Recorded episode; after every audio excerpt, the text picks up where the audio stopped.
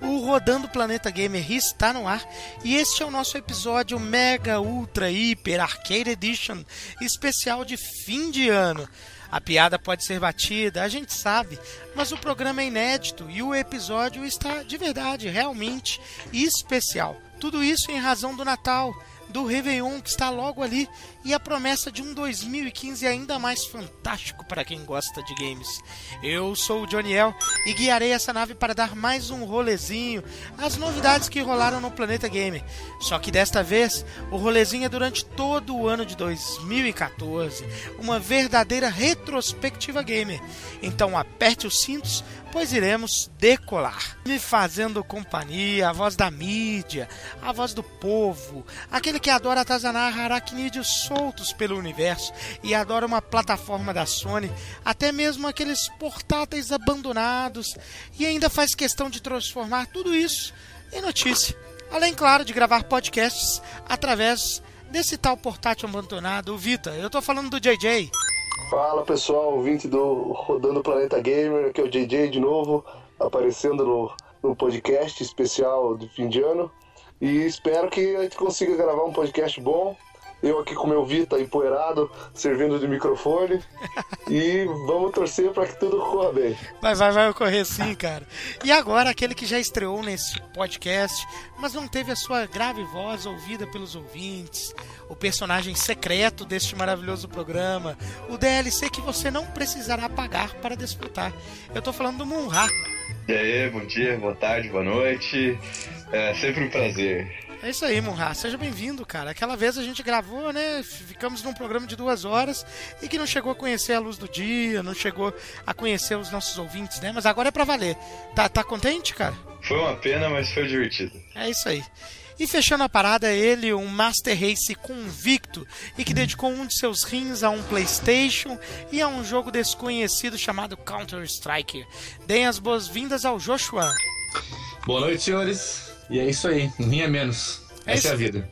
é isso aí, cara. E quando eu falei PlayStation ali, eu tava falando do PlayStation 1, cara. Eu sei que Joshua e o próprio JJ também, pra quem tá ouvindo, são irmãos, jogaram bastante o PlayStation X, o PlayStation 1 lá na, nas suas, na denra idade. Muito bem, pessoal, antes da gente começar esse programa para valer, eu gostaria de dizer que o nosso ouvinte pode colocar a boca no trombone. O Rodando Planeta Gamer quer saber sua opinião sobre tudo, sobre o nosso programa, onde podemos melhorar, o que, está dando certo, do que, está gostando, é, o que, está ruim. E, e dá pitaco, qualquer que seja o seu comentário, qualquer comentário que você quiser fazer é muito fácil. Você pode deixar o comentário no site, lá no nosso Alvanista, Rodando Planeta Gamer, tudo junto. E pode nos assinar também no iTunes. Todos esses canais que eu estou falando aqui estarão à disposição logo na postagem do podcast que você confere no site e diretamente lá no Alvanista também, que, não, que são os nossos canais diretos. Eu gostaria também de chamar o JJ aqui pra gente divulgar o alvanista do Social Underline Club. Ô JJ, pra quem não conhece, pra quem tá ouvindo, o que, que é o Social Club? Social Club é a nossa comunidade de jogadores de PC, no nosso clube do Steam, onde todo mundo sempre se encontra nas finais de noite, finais de semana para jogar junto. Felizmente o clube tá meio parado, mas agora nesse- em dezembro, final do ano, começo do ano, a gente vai voltar com toda a força. É isso e aí. vamos aproveitar para fazer divulgação também do, do, do ouvindo Rodando Planeta Gamer lá pelo Social Clube do Alva- no Alvanista. É que é isso. Social Clube Underline, Social Underline Clube. É isso aí. Além disso, dá pra dizer, gente, que essa comunidade aí não tá pequenininha mais não, cara. Já tem aí É, são mais de 150 seguidores já lá, só pelo Alvanista. Tem mais uma pá também pelo Steam. Então, se você está procurando aí um companheiro para Team Fortress 2, para jogar Path of Exile ou jogar qualquer joguinho que seja ali pelo, pelo Steam ou pelo mundo do PC aí, pode procurar lá a galera do Social Club que sempre tem uma jogatina pertinho de você. É isso aí. Slogan é meio batido, aí. mas é isso, né, DJ? É isso aí. É, queria dizer aqui também, quem quiser me seguir lá no Alvanista, Johnnyel, J-O-N-N-Y-E-L, tudo junto. Algum de vocês aí quer, quer dar algum canal para quem quiser conhecer a personalidade gamer de vocês? Onde pode conhecer o Munra, por exemplo? Munra, onde, onde quem quiser, quem, quem quer ter uma curiosidade para saber o que está jogando, o que, que você acha dos games, pode seguir, cara. Ah, pode me encontrar no Steam, sempre no Steam. M-U-N-N-R-A-H está sempre por lá. Muito bem, e você, Joshua? É, eu também, você pode me achar no Steam, eu sou o Power Gusso. Eu não vou soletrar Power Gusso, mas é do jeito que vocês acham que se escreve. É isso mesmo, é Power, P-O-W-E-R, Gusso, G-U-S-S-O. E por fim o JJ, JJ, como que é o teu nick lá, cara? Eu tenho lá nova lista também o Jonah Gusso, Jonah Underline Gusso. E no Steam eu também sou Jonah Gusso, como no Origin também sou Jonah Gusso. E naquela porcaria do Ubiplayer também sou o Gusso. É, é Se quiser me seguir lá, fique à vontade. É mais fácil nos encontrar, tenho certeza, pelo Social Club no Steam. Que a gente tem lá administradores, eu e o Johnny, temos o DNS também, que é outro participante do Rodando Planeta, Planeta Gamer, também tá por lá. É isso aí. Eu acho que é muito mais fácil por lá. É, muito bem. Então tá, todo mundo divulgado, Rodando Planeta Gamer também. Vamos começar esse primeiro, esse primeiro, esse último episódio desse ano de 2014.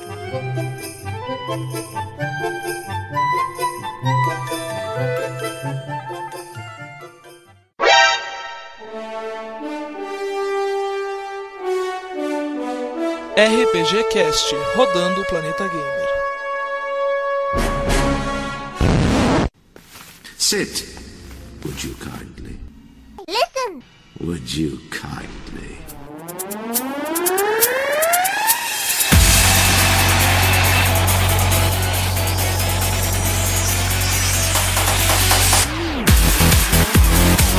It's me, Mario!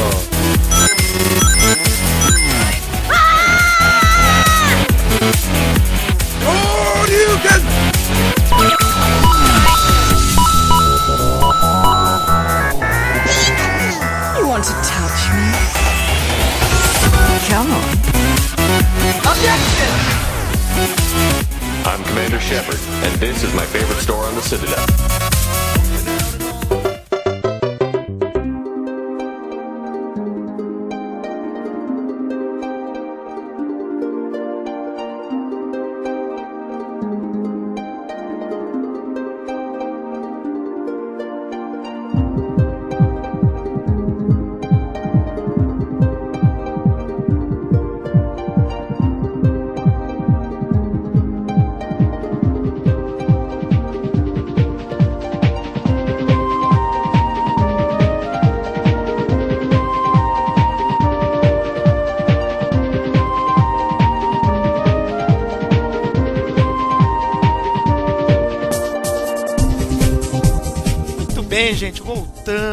Agora vocês acabaram de ouvir a vinheta do Rodando Planeta Game. Tá todo mundo contente aqui com esse final de ano, muita festa, muita confraternização e vamos falar um pouquinho do que aconteceu aí neste ano, nesse ano inteiro, né, cara? É, vamos buscar um pouquinho lá no final de 2013, né? Por que, que eu tô falando no final de 2013? Eu acho que duas das coisas mais importantes pro, pra, pra gente que gosta de videogame aconteceram no final ali é, é, do ano de 2013, mas que só foram surgir impacto mesmo agora é, nesse ano, agora que está terminando, 2014. A primeira delas foi o lançamento do PlayStation 4, saiu no final do ano passado, 2013, como eu disse, mas é praticamente considerado um, um lançamento desse ano, né, cara? E, e tá todo mundo, né, cara?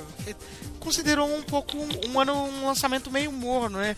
Monra, o que, que você achou desse ano de 2014 pro PlayStation 4. Foi um pouco frio, né, cara? Como todo início de geração, né? Achei bem fraco, bem fraco. As multiplataformas decepcionaram, os poucos exclusivos não apareceram, atrasaram, ficou, ficou no, no nada, assim. E, e, e você, JJ, o que, que você achou? Eu achei até que ó, você falou do PlayStation 4 foi lançado ano passado, né? Mas no Japão foi lançado só esse ano. E é, tá, tá caminhando a passos vagarosos. Esse ano 2015 tá prometendo muito mais do que esse ano 2014 era de se esperar. É, sem dúvida nenhuma. Eh, Joshua, você teve alguma coisa que você achou interessante aí pro, pro PlayStation 4? Mas foi um ano meio morno mesmo, ou não? Foi, foi um ano difícil para ele, a gente pode ver, né? Teve esse lançamento adiantado, acredito eu, e ele também tem seus valores altos, mesmo aqui, que foi um absurdo, né? 4K, ridiculamente ridículo. E, e lá fora também, nos Estados Unidos ele também tá com um preço que não é o que deveria ser pelas coisas que ele tem hoje em dia, como o Murray tinha dito anteriormente, né? Tá com seus títulos especiais aí atrasados, cheio de probleminha para arrumar, as coisinhas assim e tal, mas é, acho que agora, em 2015, ele vai bem. É, Tomara eu- que sim. É, é, Eu acho assim, é, completando com a minha opinião aqui pra fechar, é, a gente vai falar do Xbox, do, do Xbox, olha que beleza. a gente vai falar do, do Xbox One ali na sequência também, que teve uma trajetória semelhante ao do PlayStation 4.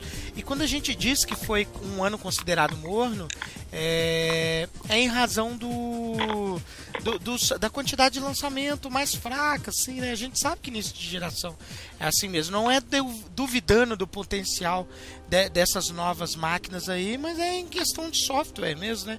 De joguinhos que saíram, então foi um, um- um ano mais morno. Lançamento do Xbox One em 22 de novembro, a data brasileira. Mas seu impacto foi mais ou menos parecido ali que a gente falou do PlayStation 4. Foi ser sentido apenas nesse ano agora de 2014. O impacto que não foi tão grande assim, a gente vai falar um pouquinho mais na frente ali do episódio de todos os lançamentos mais importantes que teve- tiveram para essas duas plataformas. Mas eu acredito que a opinião de todos os três aqui que estão me acompanhando que, que, que assim como a trajetória do PlayStation 4 foi um ano considerado meio morno, né? Vocês concordam com isso aí? Eu concordo, sim, também concordo. Que ainda teve uns títulos de expressão, como Killer Instinct, foi importante. Apareceu na Evo e tudo mais. Mas tirando o resto, o Titanfall, foi meio exclusivo, meio com PC. Mas foi legal a, a Microsoft tendo um console com um valor legal para os brasileiros comprarem. Isso eu achei um ponto bem importante. Bem nesse lembrado. primeiro ano. Bem Nesse lembrado. primeiro ano. Teve esse problema de tirar o Kinect agora, essa versão sem Kinect e tudo mais. Uhum. Mas o console em si teve um desempenho para os jogos no mesmo, mesmo, mesmo que o PlayStation 4. Só que em campanha publicitária eu acho que teve, foi mais positivo que o PlayStation 4. Bem, nesse bem- ponto, pelo menos pro Brasil. Aqui no Brasil, bem lembrado, foi mesmo. É um preço bem mais acessível pro, pro consumidor brasileiro que gosta de ter o produto local, com garantia, produzido por aqui, não sei o que. sim. Bem, bem lembrado. Ele, ele foi um produto bem mais acessível em termos de, de hardware do, do que o PlayStation 4. Eu concordo com isso aí, né, Joshua? Concordo, concordo sim. Por mais que eu não seja muito fã, principalmente por causa da porcaria daquele Windows Live lá. é, mas concordo que exatamente, questão de campanha mesmo, ele foi foi mais bem projetado aqui, ficou mais acessível para os brasileiros e tal. Por mais que seus títulos ainda igual o PlayStation também não não apareceram assim, mas é, é isso aí mesmo. Não, não chega a justificar uma compra ainda, né? Todo mundo fica meio ali na expectativa de, de um lançamento mais retumbante assim mesmo. É, Ah, exatamente, exatamente isso. E, ô, ô você também, não sei, eu, eu acho que todo mundo acompanhou aqui em termos de, de publicidade que, que os meninos estão falando. Eu cheguei a ver na TV a cabo é, é, propagandas dos lançamentos do Xbox One, essas coisas assim, até pelo YouTube também. Eu achei que, que teve uma. Uma, um, um- marketing mais ostensivo. Você, você chegou a ver alguma coisa também, Murra? É, eu acho que os dois lançamentos que dá pra comparar entre o PS4 e Xbox One foi Infamous no PS4 e o Sunset Overdrive no Xbox One, que foram os dois grandes exclusivos, né? Uhum. E, e é uma diferença que dá pra ver legal, assim, Sunset Overdrive teve propaganda na TV e tudo mais, e o Infamous todo mundo já esqueceu lá em março, acho, sei lá, fevereiro que ele saiu. E Pior que é mesmo. e você consegue achar hoje o Xbox One não no mercado cinza, mas no mercado legal mesmo, tudo certinho, por R$ 1.300 sem o Kinect, em promoção de Black Friday, essas coisas assim, é um preço que o PS4 acho que não vai fazer nem no final da geração aqui. É, sem dúvida nenhuma, concordo você, com você plenamente. Então foi isso, em termos de lançamento do hardware, foi isso mais ou menos que aconteceu em 2014.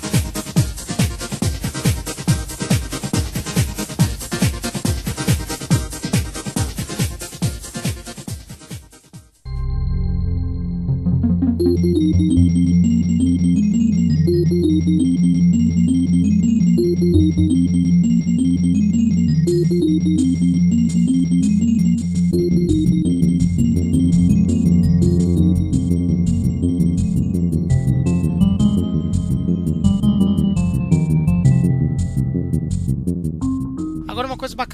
Lembrar também nessa nossa retro- retrospectiva é que o que não faltou foi evento grande, né, cara? Evento de, de, de garbo e elegância, diríamos assim, é, é, nesse nosso mundinho aí, né, cara? Tivemos a, a E3 2014. é, tivemos a Gamescom 2014 também, que inclusive o primeiro episódio do Rodando Planeta Gamer a gente falou, fez toda uma cobertura ostensiva sobre isso. É, tivemos a, PlayStation Experience, mas agora no final, mais recentemente. Tivemos a Evolution 2014, que é o campeonatinho da Capcom, de Street Fighter e de mais uma série de, de, de jogos de lutas aí. A Brasil Game Show também, mas enfim, uma galera de. de de, de, de evento aí, de, de games, né, cara? Pra vocês, qual que mais marcou aí, Monra? É, eu, apesar de não ter nenhum console da Nintendo, um dos, o que eu mais curto não é bem um evento, mas as Nintendo Direct são muito divertidas. E o Game Awards que teve agora no finalzinho do ano também, que também é muito legal. Bem, bem lembrado. E tudo televisionado, né? Não tá dando aquela, aquela sensação de, de, que, de que o mundo dos games tá virando algo mainstream, cara. Tá, tá, tá virando algo importante, assim. Parece que tá tudo meio que se voltando, né? Cada vez é, eventos mais bem produzidos, produções bem filmadas, Twitch e TV acompanhando tudo. Tá, tá, tá fantástico, né, DJ? O que, que você acha? Tá Você, que é, um- bom. você que é um cara da mídia aí, o que, que você Sou o acha? cara da mídia. É, então, a Spike TV, né, tá fazendo cobertura, fez muita cobertura esse ano, da Evo também. Mas eu acho que o grande evento foi a E3, querendo ou não, que é, tá- apresentou aqueles títulos que nós estamos esperando para 2015, alguns que foram lançados esse ano. Foi o grande, o grande ponto do ano foi a E3, eu acho. A PlayStation Experience veio aqui, mostrou alguma coisa ou outra, uns eventos, os jogos vão ser lançados, falou um pouco do console.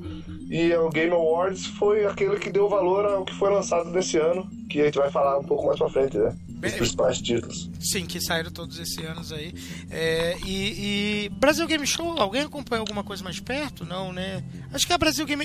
A, a coisa do Brasil Game Show que eu queria dizer, que eu tô lembrando de cabeça assim, é que teve recentemente, inclusive foi esses dias aí, após agora, antes da nossa gravação, teve a Capcom Cup 2014, né? Que é o evento de Street Fighter da Capcom reúne os melhores lutadores aí, os tops mundiais. E teve um lutador brasileiro, que é o Chuchu, teve diretamente lá na Capcom Cup, que ele foi convidado, não sei se ele foi convidado ou se ele foi por conta própria, é, mas enfim, ele parece que ele foi convidado por conta da participação dele na Brasil Game Show, cara, e eu não sei, sempre é interessante ver um brasileiro dar um friozinho na barriga, saber que tá participando de, de alguma coisa assim, né, cara, é muito bacana, né? E tivemos também a Gamescom Experience, né? Agora no final do ano, que foi um evento que teve até um sucesso nos cosplayers, essas coisas, mas não foi, não pode se comparar com a Gamescom original. É, não pode mesmo. Mas é, ba- bastante evento, assim, pro, pro nosso universo tá interessante. 2014 é, foi marcante nesse sentido aí, uma cobertura mais completa, é, é, é, transmissão ao vivo, assim, bem bacana, bem bacana mesmo. E agora vamos falar de um console aí que estava no ostracismo até em 2013, estava caindo no ostracismo em 2013 e agora está apresentando sinais de melhora. Apresentou em 2014 o seu melhor ano. Eu estou falando do Wii U, cara. O Wii U teve bastante lançamento relevante aí, teve um aumento de vendas também. É... Ô Joshua, o Wii U, o que, que você achou dele nesse ano aí? Ah, eu achei que não vale a pena. Eu, sinceramente. Ainda não, né? é, muitos poucos títulos aí, que nem eu tenho um 3DS, que por sinal tá mofado já até. Sério? Mas, é.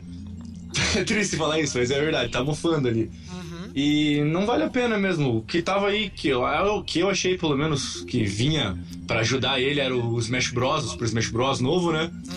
E ainda assim, eu acho que o 3DS tem os, os features diferentes, né? Tem aquelas novidades só exclusivas para pro 3DS, então ainda acho que não vale a pena comprar o Wii U, porque é, ele não é um console barato também, e se for ver as considerações do PlayStation 4 e as do Xbox One, ele vale mais a pena comprar um deles, já que ele não tá tão diverso assim.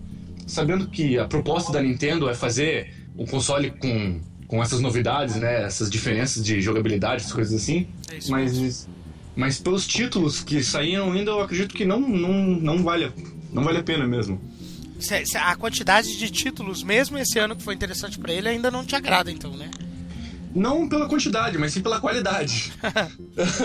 eu acho que, em questão, que nem se falou, eu sou um Master Race, então não, por mais que a gente tenha aqui um PlayStation 3, as coisas assim, os títulos dele não, não, eu não achei nada sensacional, nada que me fizesse querer comprar. Já é diferente do, do PlayStation 4 e até o Xbox, por mais que eu não seja fã da Microsoft, você ainda fica assim, puxa, esse jogo é muito bom, olha só, eu queria jogar. Mas o Wii U eu não senti esse, não tive essa vibração, então. Eu acho que tá triste pra eles. E, e, e você, Monra, tem alguma coisa ali na, pro lado da Nintendo, esse console principal deles, que, que te interessou em alguma coisa?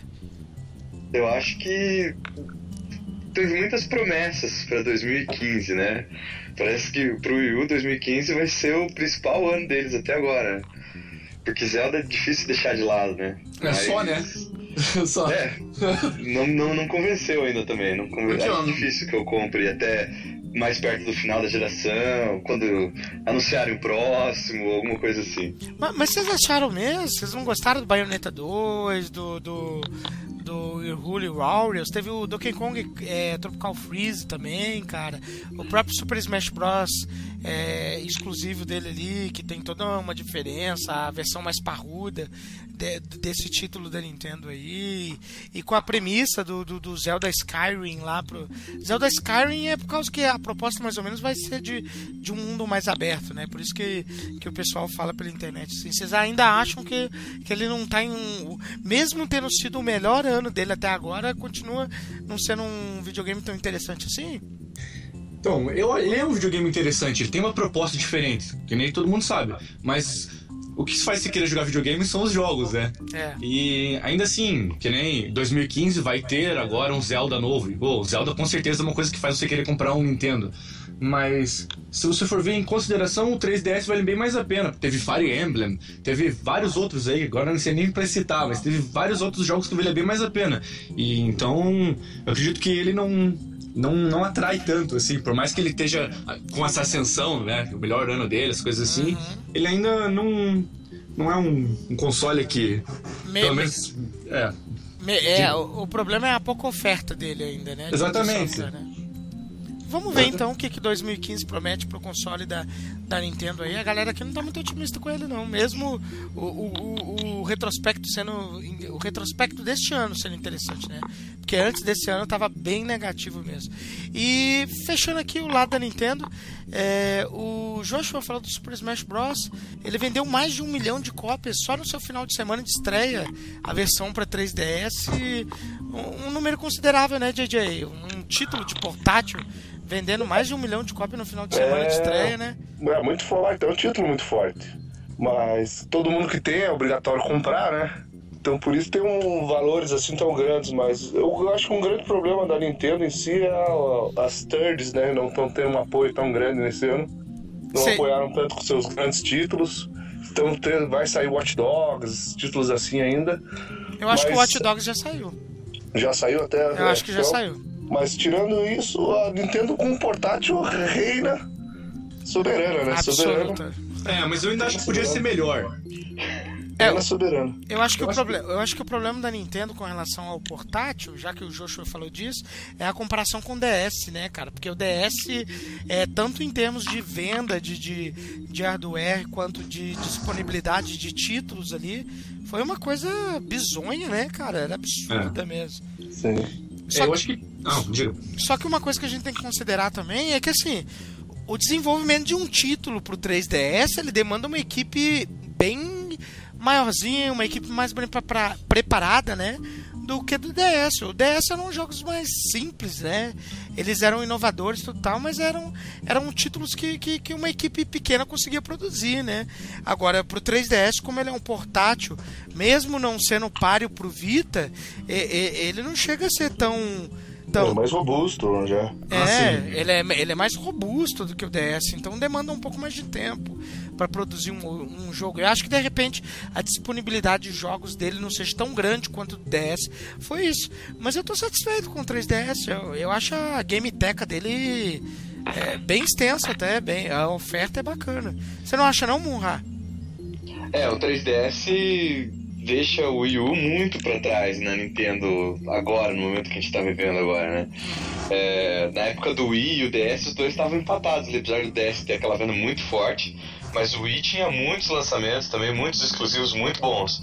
E agora é só o 3DS. Tudo que tem de bom da Nintendo tá no 3DS. E uma outra coisa no Wii U, quando não é repetido, né? Tipo Super Smash Bros. É. Ou o Mario, né, cara? É, o Mario. Aliás, Exatamente. uma coisa interessante desse ano na Nintendo, agora para fechar de vez a Nintendo mesmo, é que não, te- não tivemos eh, nenhum título extremamente eh, relevante de Mario aí. Eu acho que eles estão dando uma pausa mesmo. Eu acho que eles sentiram que, que a galera tava meio eh, já enjoada de tanto Mario assim. Então vamos pular um pouquinho pro lado da Microsoft e pro lado da Sony.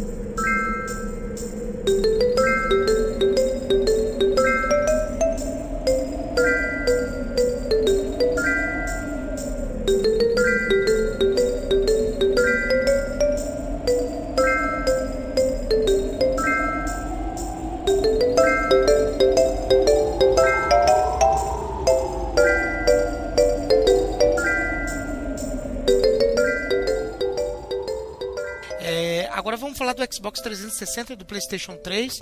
Os dois mais ou menos ali no, é, no mesmo quesito que a gente vai falar assim. 2014 mostraram que ainda estão vivos, né? Mas já estão começando a mostrar indícios da idade, né, JJ? O que, que você acha? Tá morrendo já agora? Ah, já estão já tão mostrando que a geração passou, né? Os, os exclusivos agora vão começar a sair só para os novos consoles. Vai ser difícil pegar um jogo que se possa comparar em qualidade. Então, quem for. Ninguém vai querer adquirir um PS3 ou um 360 pela qualidade do console, já que os novos no mercado. Aqui no Brasil, nem tanto os preços, mas no exterior, às vezes 100, 150 dólares de diferença. Mas eu ainda vou aproveitar muito o PlayStation 3, ainda que eu tô com um agora, começando a jogar todos os, os títulos importantes da geração. Mentiroso, você tá jogando faz tempo já, cara. Faz um ano e pouco eu tenho o PlayStation 3 só. Mas agora eu acho que quem quiser aproveitar com, para começar a pegar um preço melhor em conta de jogos do próprio console, agora vai ser o momento. Que os jogos vão, os exclusivos vão ser, a ser projetados para os novos consoles. Os consoles mais antigos vão, vão continuar ganhando títulos ainda esse ano, até ano que vem, e 2016 até eu acho. E mas já vai começar a ter o joguinho mais barato. É o ponto de quem não, não jogou, quem não tem o console, é ou, o não, ponto de adquirir. ou, ou não pode avançar para a próxima geração, né? É bem esse o momento É. mesmo. Ô, ô Monrai, agora a pergunta vai para ti então, cara. Já que eu sei que você tem um PlayStation 3 e, e que você tem um PC é, Next Gen praticamente mesmo. Teu PC roda é, é coisa da geração PlayStation 4, Xbox One. É, compraria um jogo que sai tipo multiplataforma que sai, por exemplo, Dragon Age Inquisition, eh, que sai tanto para geração antiga quanto para nova geração, compraria na geração antiga ou não? Não, não, não compraria. Eu comprei um, um, um PlayStation 3 esse ano, faz poucos meses, na verdade, faz uns 3 ou 4 meses, porque eu precisava de um Blu-ray player e o JJ já estava construindo a biblioteca dele de jogos. Então eu acabei de adquirir um PlayStation 3 e tô é, separando, assim, comprando de todo mundo, até do pessoal da nossa comunidade lá e tal, os exclusivos que a galera já tá passando pra frente. Só pra eu fechar aqui a biblioteca de exclusivos do Play 3 e poder jogar ela. Mas não compraria, não. É... Comprei o Destiny no PlayStation 3, mas porque eu não tenho acesso a um PlayStation 4 agora e não pretendo comprar tão cedo também. E não mas, é. E, e não tem. no PC, não. E no caso do Destiny é uma questão que não tem disponibilidade pra, PC, né, cara? Por isso. É, não, se tiver disponível no PC, vai no PC. É, Mesmo porque é mais barato. Muito bem, então, cara. E já que você comentou do PC aí, cara, vamos comentar que esse ano foi um ano marcante pra, pra Master Race, cara. Porque ganhou, se ganhou muito espaço junto às thirds, né, cara? Cada vez mais lançamentos, antes tidos como exclusivos de consoles, estão saindo pro PC também, ou estão sendo anunciados ao mesmo tempo. O maior exemplo disso agora recentemente eh, foi o Street Fighter V, que chegou a ser anunciado para PC e para PlayStation 4 e não foi anunciado para um console que nem o, o, o Xbox One. É... Ô, ô Joshua, o que, que você acha? O- é- é- essa valorização que as third parties estão dando pro, pro PC tá bacana, tá interessante, né? Tá, tá muito bom. Eu, eu agradeço, eu agradeço. Mas a gente tem que valorizar, na verdade, né? Porque, querendo ou não, você vai comprar um videogame da nova geração, um PS4, um Xbox, e um computador é melhor. Você não pode dizer que não. Você não precisa ter uma placa de última geração. Você tem que ter uma high-end, pelo menos. Pode ser de algumas gerações anteriores. Mas ele vai ser melhor. E é mais acessível. Um computador é mais acessível que um videogame. Principalmente aqui no Brasil. Você vai comprar um PS4, você vai ficar fadado a comprar jogos de 300 reais e vai ter que pagar 4 mil reais, ou um pouco menos aí, vou dizer. Consegue pagar metade do preço. No... É em caso de Esse- importação, né? Exatamente, mas pagar 300, dó- 300 reais por, por jogo, você conhece a Steam, a Steam é o. a Steam é o paraíso do, do, do Master Race. É, o- a Steam, na verdade, é o sonho molhado dos gamers sem precisar piratear, né, cara? Exatamente. Porque é muito barato mesmo. E isso é perfeito, isso é perfeito. Então, eu acho que essa valorização a, começa, começou a crescer, na verdade, por causa disso. Já que a- as plataformas que estão ali, o PC e os, os videogames da nova geração, estão próximos, bem próximos um do outro, né? Em questão de qualidade aí e hardware em questão. Mas eles estão valorizando mais o, o- o jogador do, do, do PC por causa disso. O jogador do PC geralmente vai jogar PC. Ele dificilmente vai comparar uma outra plataforma, porque para ele o, o PC é o investimento principal. Então, se eles conseguirem as thirds aí abrirem essa, essa porta para os Master Race, com certeza eles vão ter muito mais lucro. E eu acho que o que perde um pouco, que eu odeio a Microsoft, na verdade, é por causa da, da Windows Game for Live, né? Eles realmente têm um sistema muito frajuto, assim, que tá pra cair e ainda não caiu. Não Acredito- caiu ainda, cara. Acho que não, ainda não, né? Não tenho certeza absoluta. Posso estar enganado, mas realmente, nossa, você ficava completamente frustrado porque você não conseguia jogar com seus amigos e quando você não conseguia jogar às vezes. Eu cheguei até eu, quando o Batman saiu logo no começo, o Arkham Asylum ainda. Eu não conseguia logar às vezes por causa que ali tava com algum probleminha, não conseguia acessar minha conta, então Isso é isso lo- completamente broxante, mas É, coisas tão- é semelhante ao que a Blizzard fez com o Diablo 3 no início, que foi bem, bem fraco também, né? Exatamente, exatamente. Mas acho que o pior de tudo ainda é aquele player da EA lá, né? É. Aquele negócio lá é horrível. A- a- Agora, é. Pior que fecha- daí só da Ubisoft. É, dessa. é verdade. Agora, agora fechando o assunto PC aqui, cara, nessa, nessa fase inicial que a gente tá te- eh, conversando aqui, eu acho que nin- ninguém discorda que, que, que um dos grandes responsáveis por esse sucesso que a Master Race está tendo agora, essa valorização de se jogar no, no PC que teve, foi, foi o Steam, né, cara? Ah, com certeza. Com certeza. Tanto em. Pode falar. Não, eu ia só recitar aquilo que tinha dito. O Steam abre as portas mesmo pra quem quer comprar um jogo com preço acessível, por mais que seja uma cópia digital. Tem gente que não gosta dessas cópias digitais, mas é o que eu ia dizer na, da- do 3DS. Por que, que eu acho que podia ser melhor? Porque você compra os jogos. É um pouco mais difícil comprar no Steam, comprar os jogos na, da Nintendo pela eShop lá.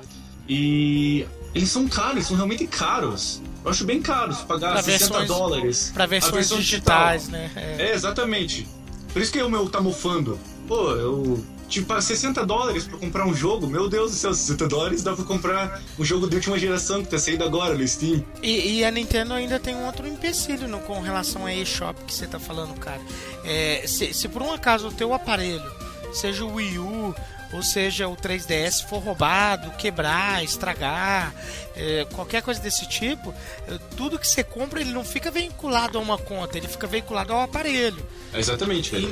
A, até, a gente sabe que até existem formas de você requisitar a Nintendo para que ela libere o que você já gastou é, para um novo um aparelho dela, mas assim, é, não é tão simples quanto como, como numa live ou numa PSN ou no próprio Steam mesmo, sabe? Ah, exatamente. Nesse sentido, a Nintendo ainda continua com, com, com é, noções mercadológicas meio arcaicas ainda, assim, né, cara? Então tá meio triste.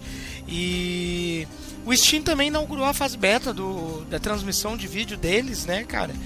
Que é o, é o Brothercasting que o. o...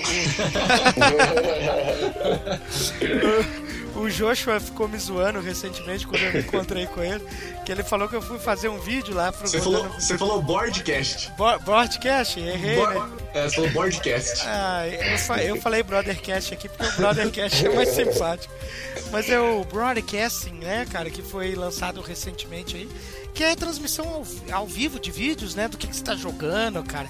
É fantástico, algo que a gente é, já vem de uns dois, três anos, tá vindo aí no, no, no, é, no, mundo gamer, né, cara? Mas agora tá. 2014 fortaleceu, né, cara? Esse, lance de você transmitir o que você tá jogando tá, tá muito mais é, na, na crista da onda, né, Munha? O que, que você acha? Eu acho que o pessoal que ainda não tinha se ligado nessa, assim, começado a assistir Twitch, por exemplo, com o Steam Broadcasting, quando sair de beta, é, nossa, vai bombar. O pessoal que não tá dentro ainda vai, vai, vai começar a curtir também. Mesmo porque, cara, eu tava me ligando um dia desses, cara, pessoa que consome videogame de forma hardcore mesmo, que nem a gente aqui, cara, é, é, quando você não tá jogando, você tá pensando no videogame um pouco também, né, cara? Você tá pensando o que, que você vai comprar, você tá pensando o que, que o outro tá jogando, e às vezes você assistiu o que, que o cara tá jogando ali pode né, te, te incentivar a comprar um jogo, te, te inve... como que você vai investir teu dinheiro, né, JJ? Mais ou menos por aí, sim, né? Sim, sim. E o Early Access esse ano ganhou muita força também, que até o Steam começou a meio que a proibir alguns jogos ser lançados muito cedo. E, mas o broadcast, o, o Twitch, outros, tem outros streamings também, né? São, acho que é uma coisa que tá, vai ganhar muito força esse ano que vem que agora com o Steam principalmente, eu acho que o Origin vai, vai, vai se adaptar a ter isso, o Uplay, aquela porcaria, também vai, uma, um momento vai ter isso para os seus jogos.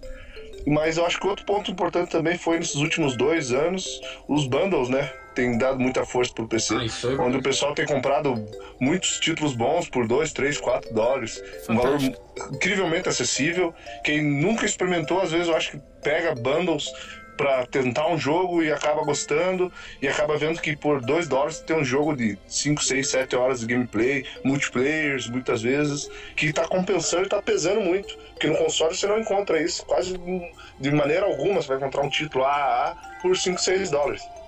E isso e eu acho que tende a ganhar força ainda esses anos que estão vindo, com essas gerações, com os jogos novos que vão sair, os jogos antigos vão começar a aparecer cada vez mais, os bons, nos bundles. Sem, sem dúvida nenhuma, cara. É, o pessoal tá acompanhando bastante, né? Eu vejo pelas nossas comunidades mesmo, cara.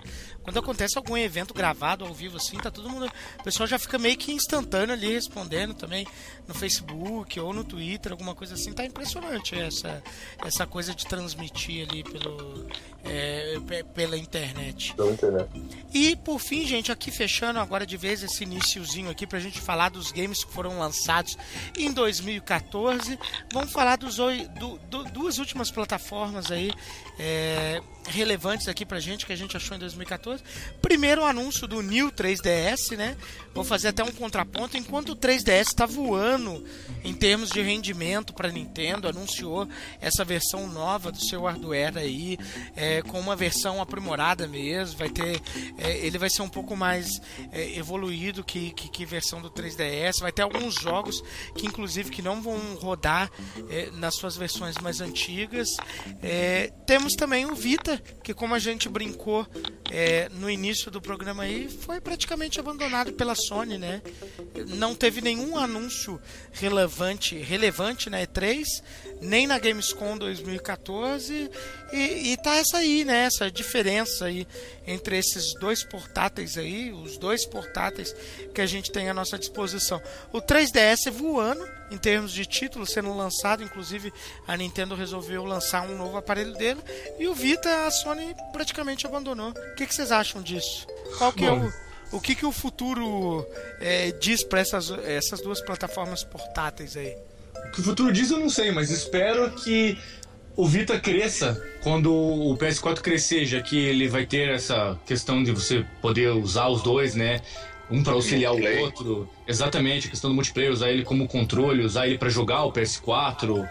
É, e tem várias outras funções que ele vai ter, agora não, não me recordo delas, mas acredito que ele está esquecido por causa disso. Como o PS4 não teve aquela ascensão dourada que todo mundo esperava, uhum. que a gente acredita que vai ter no, no, ano que vem, no caso, né? Acredito que o, o Vita também vai ter esse crescimento aí, mas.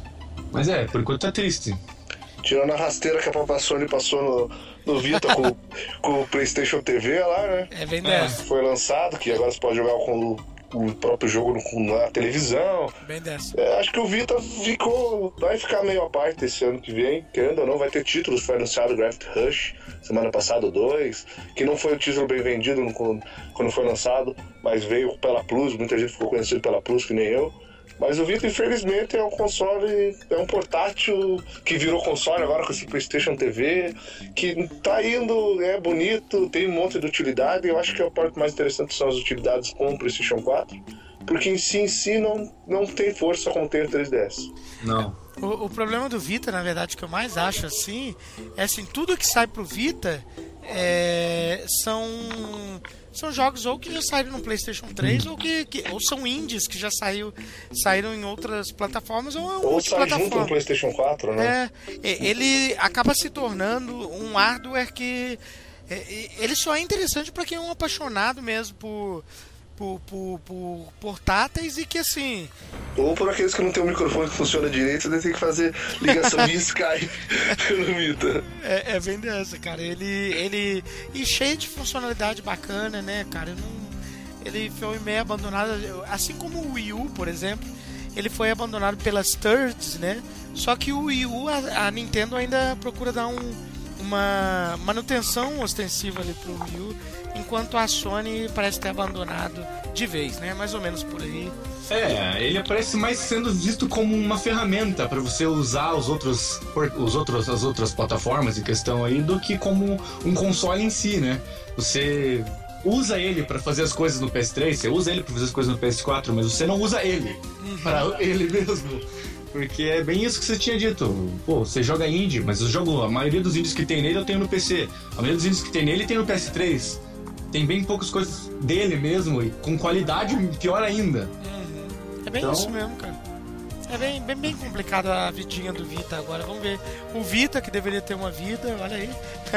Vamos ver o que vai acontecer pra ele, cara. Enquanto isso, o 3DS tá voando, nem precisa de, de muito comentário. Tá reinando, como sempre, na Nintendo, no mundo dos portáteis.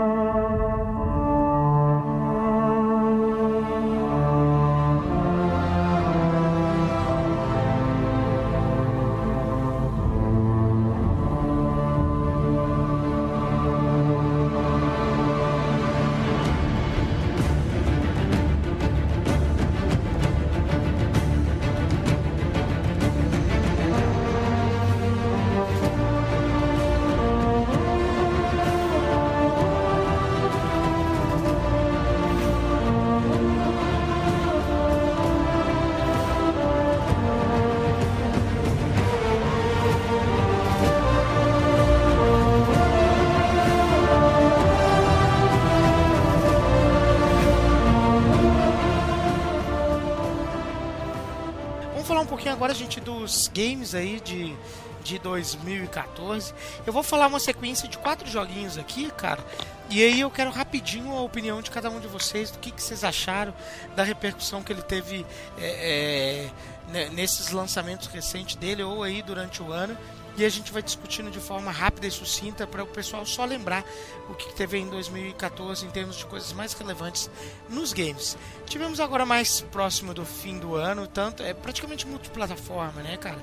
É, Dragon Age Inquisition, tivemos da Ubisoft também The Crew, tivemos ainda pela Ubisoft Far Cry 4 e da Capcom, acho que é da Capcom, Evil Within é da Capcom? É da Bethesda. Bethesda. Bethesda. É, Bethesda. Ah, tá, perdão. É da Bethesda. E aí, gente, esses quatro títulos aí, o que, que vocês acharam aí nesse, é, nesse ano? Qual que... Qual não? São títulos bem distintos entre si, né, cara? Um FPS, um jogo de corrida, um jogo de, de RPG, action RPG e um jogo de terror, cara. Algum de vocês já jogou um desses títulos? Ou qual que foi o hype que vocês têm por eles? Eu tô com, com Dragon Age Inquisition aqui. E é um jogaço, não tem discussão, ganhou o jogo do ano no Game Awards. E é impressionante mesmo. É, The Crew foi um pouco decepcionante, eu esperava um pouco mais. Eu joguei o beta e não, não, não animou. 4 ainda não joguei, tô esperando. E o Evil Within tá na lista também, tá comprado já né? na última Steam Sale, mas... Já, mas já eu... adquiriu então? Já, meu irmão, meu irmão tá jogando e curtiu bastante, falou que o começo é devagar, mas quando engrena o jogo fica muito bom, ele falou. Já ouvi isso também, cara. E, e você, JJ, tem algum desses aí já ou não? Eu não, eu só jogo jogo velho, né? Tá mas então, Far Cry 4, eu acho que eu não joguei o 3, mas vi gameplay, vi.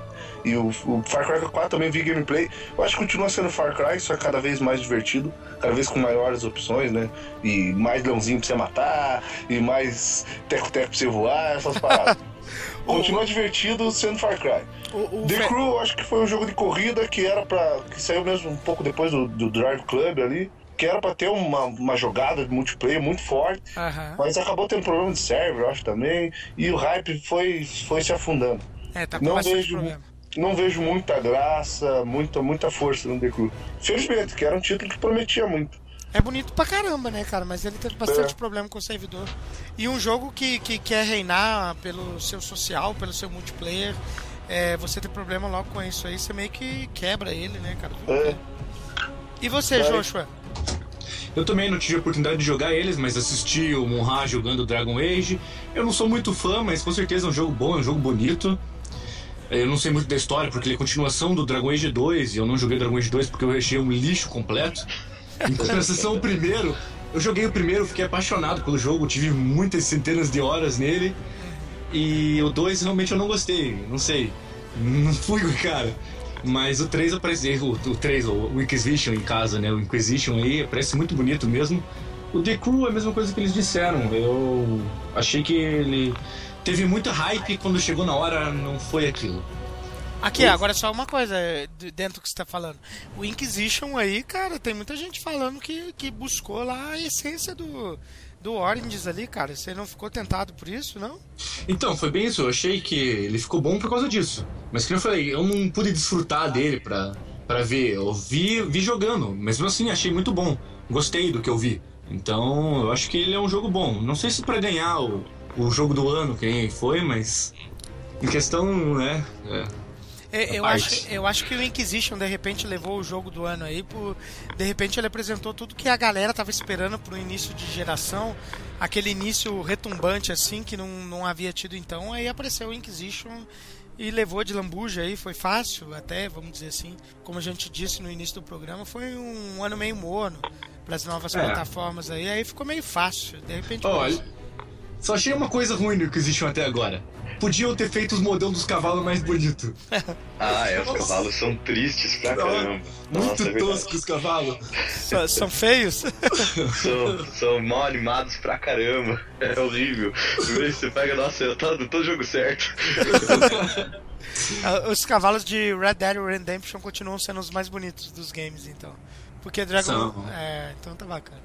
E. Então tá, gente, vou. Vamos mais quatro jogos aqui. Eu acho que. Eu já sei qual que vocês vão falar mais aqui, até pela tendência é, do- dos três ali. É, tenho três jogos de Wii U aqui na lista e mais um multiplataforma. E aí a gente passa rapidinho é, por cima deles. Tem o, o Alien Isolation, temos o o Rule Warriors da, do Wii U, Bayonetta 2 do Wii U exclusivo. E Donkey Kong Tropical Freeze aí, cara. JJ, o que, que você diz desses títulos aí pra gente? Baioneta é baioneta, né? Não tenho o que falar. Foi uma boa jogada eles fazerem exclusividade. Donkey Kong eu sou horrível. Nunca joguei Donkey Kong. Joguei no SNES, mas nunca fui muita grande coisa. Herege. É que você, na verdade, Eu sou horrível pra jogo com pulo. é isso que eu ia falar. É isso mesmo. É, na, é, na verdade, o JJ, é, pra quem conhece ele, sabe que ele é horrível em jogo plataforma mesmo, né? Senhor, sou uma, uma abominação. E o que, que você diz do, do Alien Isolation e do Rule Warriors aí? O Hyrule Warriors é um jogo pra japonês, né? Que eles adoram esses Muzu e os matar 500 mil com personagem.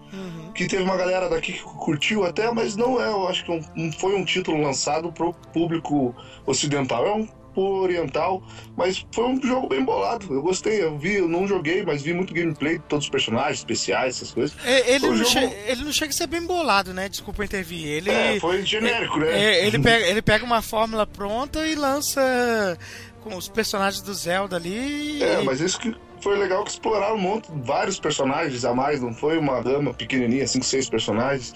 Tem bastante personagem, tem espada que vira personagem.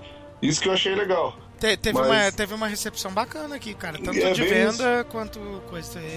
Foi interessante.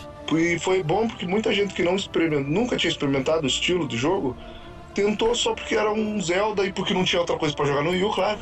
Daí experimentou o título e acabou gostando. E pode ser que isso abra portas para outros jogos que apareçam no Wii U, como Dynasty Warriors, esses títulos assim. E, o Alien Isolation. É, Eu acho que deve ser um dos melhores jogos, mais melhor ambientação do ano, sem dúvida. Eu joguei É, na casa do Rasta, vi ele jogando. E eu acho que foi um dos grandes títulos pra tirar aquela fama ruim do Alien, né? Do Colonial Marines, eu acho que era aquele que saiu, que era uma porcaria. Foi esse mesmo. Da SEGA. Então, e eu acho que esse deu uma- um novo gás pro Alien, pra essa franquia, que nos joguemos é tão explorada faz tanto tempo e sempre foi de sucesso. Mas eu ainda não joguei, pra falar a verdade, pessoalmente jogar pra terminar nada. Só vi o gameplay, vi pessoalmente o gameplay, mas não deu pra sentir como é aquela, aquele medo, aquele terror, que é diferente de muito que esse ano teve, foi cheio de jogos de terror e tudo mais. Mas eu acho que o Alien tem aquele terror diferente, que ele tenta trazer aquele terror do cinema pro console. Que Que, a todo momento você tá com medo, não só tomar susto. Isso eu acho que foi um ponto importante esse- que esse jogo trouxe pro mercado. Munra jogou o Alien Isolation? Joguei, eu tô com umas 4 ou 5 horas de jogo, então isso quer dizer que o Alien apareceu faz umas duas só. Mas é, é verdade, dos jogos que eu joguei esse ano, é a, a ambientação dele não, não tem igual, assim, é jogar a primeira meia hora do jogo, parar, assistir o filme, o primeiro filme, o Alien, e depois voltar a jogar. É impressionante o que os caras conseguiram fazer, assim. Tem um- um- uma curiosidade interessante dele, que a tela de menu inicial para deixar com mais cara da época. Era esse o objetivo dele de retrofuturismo, Aham. o futuro como visto pelos olhos dos anos 70 e tal. Eles gravaram, eles fizeram a tela de menu, gravaram, converteram ela em VHS, gravaram em VHS, Fantástico. filmaram a tela, reproduziram ela no VHS, filmaram a tela e daí colocaram dentro do jogo. Ah, é? É, é. É muito interessante, é muito legal. Os caras se esperaram nesse jogo, é muito legal. Fantástico, vou até procurar no YouTube. Aproveitar que a gente tá falando com você então, Monra, porque eu sei que você é um dos caras aqui que jogaram jogaram e tá aí com Assassin's Creed Unity. É, é, sei que você não terminou, mas o que, que, que você pode dizer do jogo aí que saiu agora em 2014, o, o jogo New Generation aí da, da série Assassin's Creed? Eu sou fã da série, joguei desde o primeiro jogo. Não terminei todos, terminei todos com número até agora. O 1, o 2 e o 3 eu terminei. Não terminei os spin-offs. E tô no meio do caminho do 4, assim. E tô largando o Unity. É, gostei dele no começo. Paris é muito legal, a cidade é muito bem feita. Mas tô, tô largando ele e vou voltar a jogar o 4 que eu não terminei ainda, porque ele é um jogo muito, muito bonito, mas é, ele é realmente cheio de problemas, assim, não só de bugs mesmo, mas de problemas de design, assim, que perto do Black Flag, que foi o Assassin's Creed 4, que é um jogo muito bom, é, ficou para trás. Parece que voltou no tempo, é, retrocedeu. Assim, todos os avanços que tinham feito na série até o Assassin's Creed 4 eles, eles fizeram pro Unity. assim. Será que é um desespero da Ubisoft, cara, pra, pra, pra lançar um jogo New Generation, cara? Parece que foi isso, né, cara? Tanto em termos de bugs aí, cara, a Pois reclamação. é, eles falam que, que o jogo já está em desenvolvimento há 4 anos. Então é capaz até do Assassin's Creed 4 ter começado o desenvolvimento junto com o Unity. Então, e o, um time avançou na série, avançou com design e tudo mais, e o outro time ficou com aquele negócio lá do Assassin's Creed 1 e 2, que apesar do 2 ser um jogo muito bom, é, você vê as diferenças, os avanços até o 4. Da E gameplay. você não vê, e você não vê no Unity, assim. É, tenso. O, o pessoal tem até gente que diz que o Rogue parece estar mais interessante do que o Unity, né, cara? Que saiu agora em 2014 também. Só que o Rogue foi uma jogada interessante da, da, da Ubisoft. A Ubisoft quer ganhar dinheiro, né, cara? Não adianta. Lançou uma versão eh, Next Generation e, e não satisfeita em, em já ter mais um jogo da, da, da série, lançou o Rogue também pra geração antiga, né, cara? É, tá, tá jogando em todas as. Onde ela pode, a Ubisoft está jogando Assassin's Creed, né? Pois é, eu acho que o pessoal tem falado bem do Rogue, apesar de ser um, um skin, um skin pro Black pro Assassin's É. Creed 4. Mas não tem falado tão mal, pelo menos, quanto tem falado do Do Unity. Unity, né, cara? É bem dessa mesmo. E agora a gente vai falar aqui mais três pra frente: Little Big Planet. Eu acho que nenhum dos três jogaram aqui, porque Little, Little Big Planet 3 saiu só pro Play 4. Acho que nenhum de nós tem, e ele é exclusivo, não adianta. É, Call of Duty Advanced Warfare também saiu com bastante barulho aí. E Middle Earth Shadow of Mordor, o Joshua. Tem alguma contribuição desses três jogos aí, cara? Bom, eu só tive a oportunidade de assistir o jogo do Senhor dos Anéis novo aí, o Shadow of Mordor, né? Aham. É, na casa do Munra. E é um jogo muito bonito, com certeza. É um jogo que tem uma experiência única. Você, você joga ele e você. Meu Deus do céu, é muito bom fazer isso. Ai, eu preciso pegar os, os orquezinhos pro meu lado. Ah, meu Deus do céu, fazer isso, isso e aquilo. Com certeza é uma coisa muito boa e a nova geração aí, né? Atuando. Ele faz uma coisa muito legal, né, cara? Que é juntar o sucesso de Assassin's Creed com o sucesso de Batman série Arkham com, com o Senhor dos Anéis, né, cara? E É, exatamente. certo. Questão de sua jogabilidade, que é igual a do Batman, e a ambientação, das coisas dos parkour, aquelas macaquices em questão ali, que nem o Assassin's Creed também. É muito bom, é muito bom mesmo. Já em questão do Call of Duty, eu não vi nada, pra ser bem sincero. Porque depois que eu comprei, comprei o Ghost, eu fiquei muito triste. Decepcionado, né? Porque é a mesma coisa do primeiro Modern Warfare que saiu. Eu achei que não teve avanço nenhum. Não, mas é, avanço. não, mas tá enganado. Esse é Advance, rapaz. É, esse é infância, é verdade. Eu sei que ó, você deve ficar triste. Não, eu fiquei bem triste. Eu acho que Call of Duty é pra criancinha de 8 anos e hacker. É, Só- é, é, eu falei brincando, cara, mas pra quem tá de fora mesmo, que não acompanha a série, é que nem FIFA, né, cara? Quem, quem joga bastante FIFA é, e avança um ano atrás do outro consegue notar as diferenças. Mas pra quem tá de fora, cara, Call of Duty ali acaba a mudança sendo é, é, só no, no nome mesmo, né? Esse avanço aí acaba ficando só no nome mesmo. É. É triste, eles, ah, tem uma melhor ou outra, com certeza. O jogo é mais bonito, a ambientação é melhor, mas é o- é a mesma coisa. Você vai pra frente e mata 5 inimigos, vai pra frente e mata 10 inimigos, faz um checkpoint, vai pra frente e mata 10 inimigos, faz um checkpoint. É.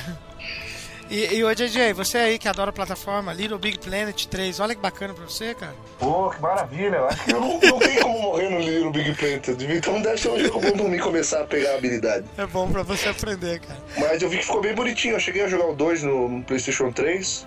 Não foi aquele jogo que me cativou, nada, mas tem um lado multiplayer, que os caras refazem mapas de outros jogos. Parece bem legal, acho que vai ser explorado no 3 também. E o Call of Duty é Call of Duty, é, não tem o que falar. É, tipo Assassin's Creed. É, tem todo ano. Você gosta, jogue, se não gosta, não jogue. Mas eu acho que a campanha single player desse ano tá muito boa. Ela tá cheia de clímax, pelo menos, Tá, né? tá, tá com o Space lá, um ator famoso participando dela. E a introdução daquela armadura, do exoesqueleto, no multiplayer eu acho que foi, alguma, co- foi um ponto bom. pra dar uma quebrada nesse multiplayer, porque eu acho que o multiplayer desde o Modern Warfare até agora só mudava as armas e alguma outra e o mapa.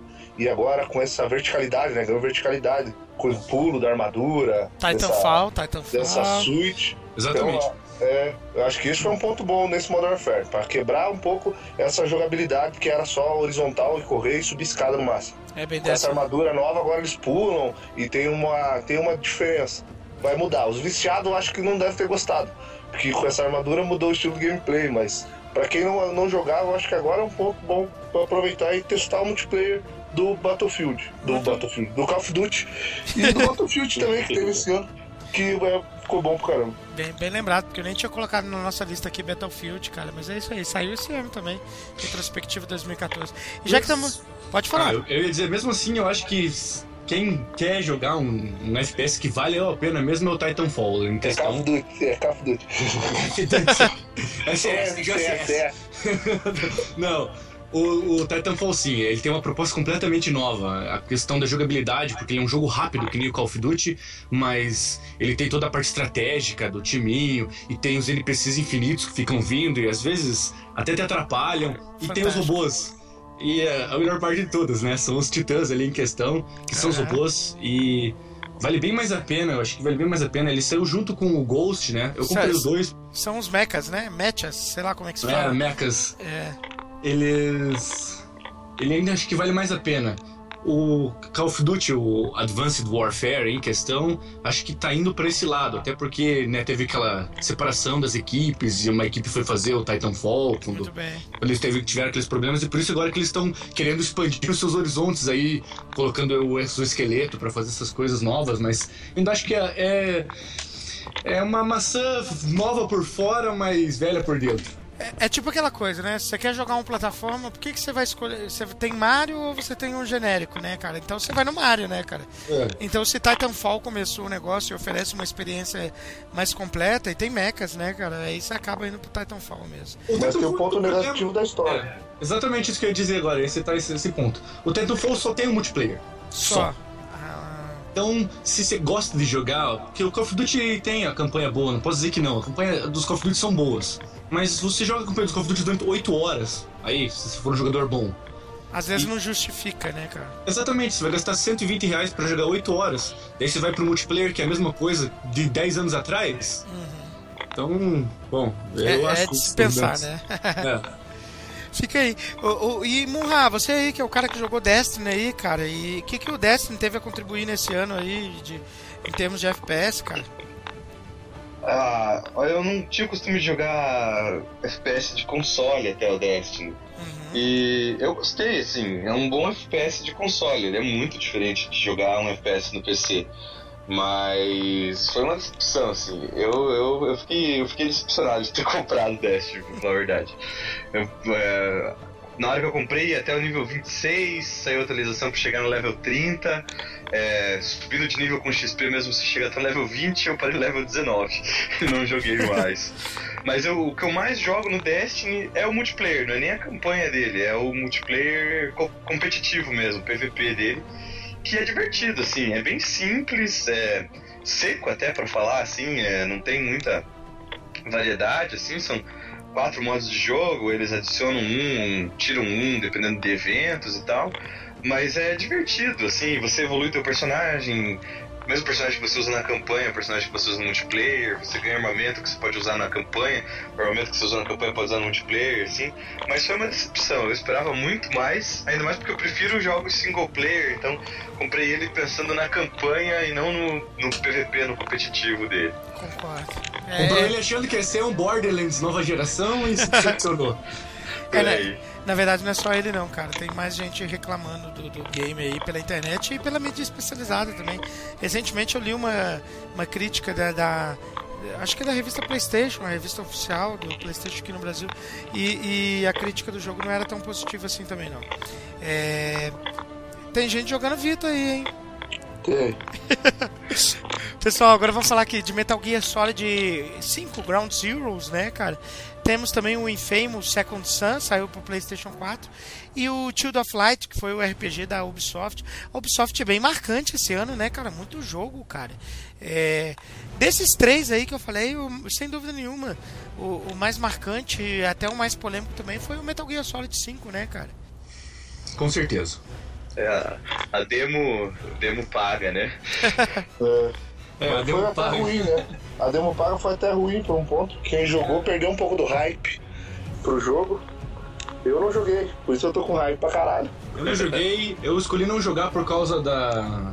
Não por causa que tinha que comprar, porque ele tá- tava com preço decente se fosse comparar a versão que a PSN vende, mas é porque eu tô esperando na próxima plataforma. Então, não quero nem olhar pra ele pra depois não falar, ah, só mudou isso, ah, só isso. E vai sair pro Steam, né? Vai Vai, também, que é bem que eu vou comprar, acredito eu. É, é que eu vou comprar também. Fantástico, adorei isso, inclusive, né, cara? Oh, meu Deus, que notícia maravilhosa. Muito bom, né? Muito... Era o que faltava só pra Metal Gear Solid, né? É, o, o Infamous, então, Second Sun, cara, foi o jogo que me impressionou ali na fase inicial do, do PlayStation 4. Eu acredito que, que uma grande maioria das pessoas também. Foi um título que fez bastante sucesso na- no PlayStation 3, né? Tanto com a sua primeira versão quanto o segundo. A Sucker, Sucker Punk fez fez o jogo e conseguiu certa notoriedade. Acabou virando uma empresa exclusiva da Sony aí foi o jogo é, mais impactante ali e por fim Child of Light ali cara é, da Ubisoft um RPG usando a, a mesma engine ali do, do Rayman né cara? Ficou bem bonito com uma dublagem uma localização brasileira brasileira bem interessante né cara? O que, que vocês acharam desse específico aí da, da, da Ubisoft aí? Bonitinho né? É, o Child of Light exatamente é um jogo bom, uma proposta boa, né? Eu acredito que é isso aí, tá aí porque ele é bom, senão não ia ter essa retrospectiva que ele teve aí em questão. Retro, ela teve uma repercussão interessante né Exatamente isso. Exatamente, falei errado, desculpe. É, o, o Child of Light tá na minha lista, tá comprado no Steam já, é só não peguei pra jogar ainda. E o Metal Gear Solid 5, só queria falar aqui uma curiosidade também. O Ground Zero sai quinta-feira. Sai agora, vai sair, acho que até antes desse episódio. Vai, vai Sai sair dia, dia 18 de dezembro tá sendo lançado no PC. pro Steam mas- É, mas Sim, é só sim, essa versão 18 de demo dezembro. ridícula, então. Pera aí, qu- qual- É, mas já é alguma coisa, né? É, mas já é alguma coisa nada, cara. Dependendo do preço eu vou comprar, cara. Porque eu sou. Ah, mas vocês dois estão com PC bom, né? Eu não quero, meu PC ruim. eu, eu sou tipo putinha da Kojima, cara. Ah, olha, falando do Kojima, eu sei que a gente não vai falar dele agora, mas eu acho que, pô, já faz tantos anos que não sai um Zone of the Enders novo. Tem que sair um Zoe novo nessa plataforma nova, tem tanta coisa que ele pode fazer, é um jogo tão bom. Eu não Tem- sei como é que podeu morrer o título assim. Tem, acabou. tem- é, você não tá sozinho no mundo, não, cara. Porque tem muita gente que pede por um novo mesmo, cara. Seria fantástico. Inclusive a gente entra naquela discussão, né? Kojima. Só Metal Gear, né, cara? Nada Só. que ele tenta fazer fora de Metal Gear em placa, né, cara? É, eu pensei que quando ele tinha dito que não ia sair mais Metal Gear depois do Metal Gear 4, lá ele ia começar a trabalhar num projeto novo, um Zoe novo, alguma coisa assim, mas foi pro Metal Gear e é só isso, tipo, agora a vida dele é fazer o Snake prosperar. E Então- ve- pelo menos vende, né, cara? E vende muito, né? Ah, não, querendo ou não, que nem. Não sei o que vocês dizem, mas o que a gente diz aqui é um filme. Você É. quer jogar um filme? Joga Metal Gear, você joga um filme. É o 4 é isso. Pô, você joga um filme. Você quer ser o personagem principal de um filme de ação? Você joga jogar Metal Gear. É bem Sim. dessa mesmo, bicho. Agora esperar, esperar Zoe novo do Kojima tem que esperar sentado, porque tem gente esperando Snatcher 2 desde 1990. É bem, bem dessa mesmo, cara. Porque eu não sei vocês ah, estão antenados, vocês são na parte dos animes ali e tal, mas saiu um- aquele anime, não é recente, com certeza, tem alguns anos já, mas saiu um anime do Zoe, eu achei que a série ia reviver, essas coisas assim, mas na verdade foi mais enterrada ainda, eu acho que depois daquele anime. Então, Porra. É, Eu acho que ele acaba não tendo é, é, todo o público que, que ele merece pra ser algo rentável, pra ser algo vendável, sabe, cara? Acaba ficando nessa daí, cara. É meio triste mesmo. Mas eu escuto muita gente falando muito bem do, do Zoe, cara. Muita, muita gente mesmo, cara. Você não jogou, joga. Zoe é muito bom. É muito bom, né, cara? Muito bem, então, vamos avançar aqui então. Mais três, quatro títulos aqui. Vamos dar uma rapidinha aqui então. Transistor é, Lords of the Fallen, Dead Rising 3 e Tiff, cara. É, Esses joguinhos aí. Qual, qual desses quatro aí que marcou esses três ilustres acompanhantes que estão com a gente, cara? Eu já escolhi o meu. Depois que vocês falarem, eu falo o meu. Eu não joguei nenhum. Nenhum. Nenhum. É verdade, eu não joguei nenhum também. Eu Tá. não joguei nenhum. Fiquei triste pelo Fallen Lords of Fallen, que achei que teria uma, uma. O pessoal ia aceitar melhor, ia ser um título com uma história um pouco melhor trabalhada e mais limpo. Falaram que teve uns bugzinhos. Mas eu acho que foi o título desses quatro foi o que pra mim decepcionou. Junto com o Bound by Flames, não sei se ele vai entrar na lista, mas foi os dois RPGs no estilo de Dead Soul, Dead, Dark, Dark Souls, Souls. e Dark Souls que eram para ser parecidos, mas acabaram não sendo, não tendo uma história bem trabalhada, uma engine que não foi muito redonda, acabaram não sendo nem uma malura da vida. É. Infelizmente. É bem isso que eu disse, a mecânica é bem ruim pra época que esses jogos saíram, eles já tiveram seus predecessores aí, sei lá o que agora. Os seus. Então, eles tiveram, ter- tiveram legado. seus- Exatamente, ele tem o seu legado aí. E Ele, não- ele deveria pelo menos apresentar algo um pouco mais evoluído e acabou ficando. certeza. Né? Ficou Nossa. no básico, né, cara? Parece que retrocedeu, na verdade. Ele conseguiu fazer o jogo pior do que o jogo mais antigo. Então. É, É. triste. É bem dessa mesmo. E o Tiff? Se não jogaram também, não? Então, eu tive só a Não, oportunidade de ver o Monra jogar. O Monra jogou assim, porque o Monra tem. Joguei Tem- eu ia tem- até baixar ele outro dia desses aqui pra mim jogar, mas. no Family Share. A, a pergunta que tá restando aqui é: tem alguma coisa que o Monra não tem ainda, cara? Desses que PlayStation tão- 4. Porque tu- É, no PC tem bastante. Eu não tenho tudo também, né? Mas eu, eu- quando tem lançamento assim que me interessa e que fica baratinho, eu acabo levando. O Tiff foi um desses lançamentos que eu levei por uns 15 ou 20 reais numa sale aí. E apesar de eu não sou muito fã de jogo de stealth, mas é, acabei levando pra, pra ver se eu ia curtir e tal. Curti o Dishonored, joguei o Dishonored. E o Tiff fica bem pra trás, assim, fica vários passos atrás do Dishonored. Mas Dishonored não é aquela coisa, hein? Não, eu gosto do Dishonored, é legal. Mas desses títulos, assim, pra mim o que mais marcou foi Lords of the Fallen, mas mais porque eu tava esperando mais e ele decepcionou. Foi, foi 2014 nos games, né? Tipo, teve muita coisa que decepcionou. E, e eu tava esperando muito mais. Eu ainda quero comprar ele, agora estão passando ferro nos bugs e tal. Eu ainda vou acabar levando ele se tiver uma promoção. Ele tava em promoção por metade do preço na última Steam Sale, mas eu não comprei porque ainda era muito recente e, e o pessoal ainda reclamava muito de bug. Vamos ver até a próxima como é que vai estar, assim. Bem dessa mesmo. E, e falando nisso, cara, é, já que a gente falou do Tiff aqui, cara, o que, que vocês esperariam se o Tiff, é, é, um jogo com esse nome não fosse stealth, cara? É Tem que é um jogo antigo, né? O reboot do velho, né? A gente jogou os outros títulos, esse é o quarto título já da franquia, né? Não, mas, E- é- mas eu me refiro ao nome mesmo, né? É um jogo meio que. É, é um título, né? Ele tem que Ah, ser sim. stealth, né, cara? Você não, você não espera algo que seja Já diferente disso, estilo- né? estilo GTA também, dá um tiro no peito do cara e rouba ele depois. É, Pode bom, ser. né? Pode ser Funciona bom. assim no Skyrim também. Eu falei isso pra ver se alguém ia dar alguma resposta criativa e foi essa aí do JJ. Mais ou menos por aí mesmo, cara. E pra mim, cara, o jogo que ficou desses quatro aí que eu achei mais interessante, mas foi mais pela minha experiência com com o seu antecessor espiritual, que foi o, o Transistor, né, cara? Ele teve a sua o seu antecessor es- espiritual, que foi o Bastion, né, cara, que foi é, um dos meus indies favoritos aí, cara, de todos os tempos, lá em 2011, então indubitavelmente foi o, o meu indie favorito, gostei bastante, cara.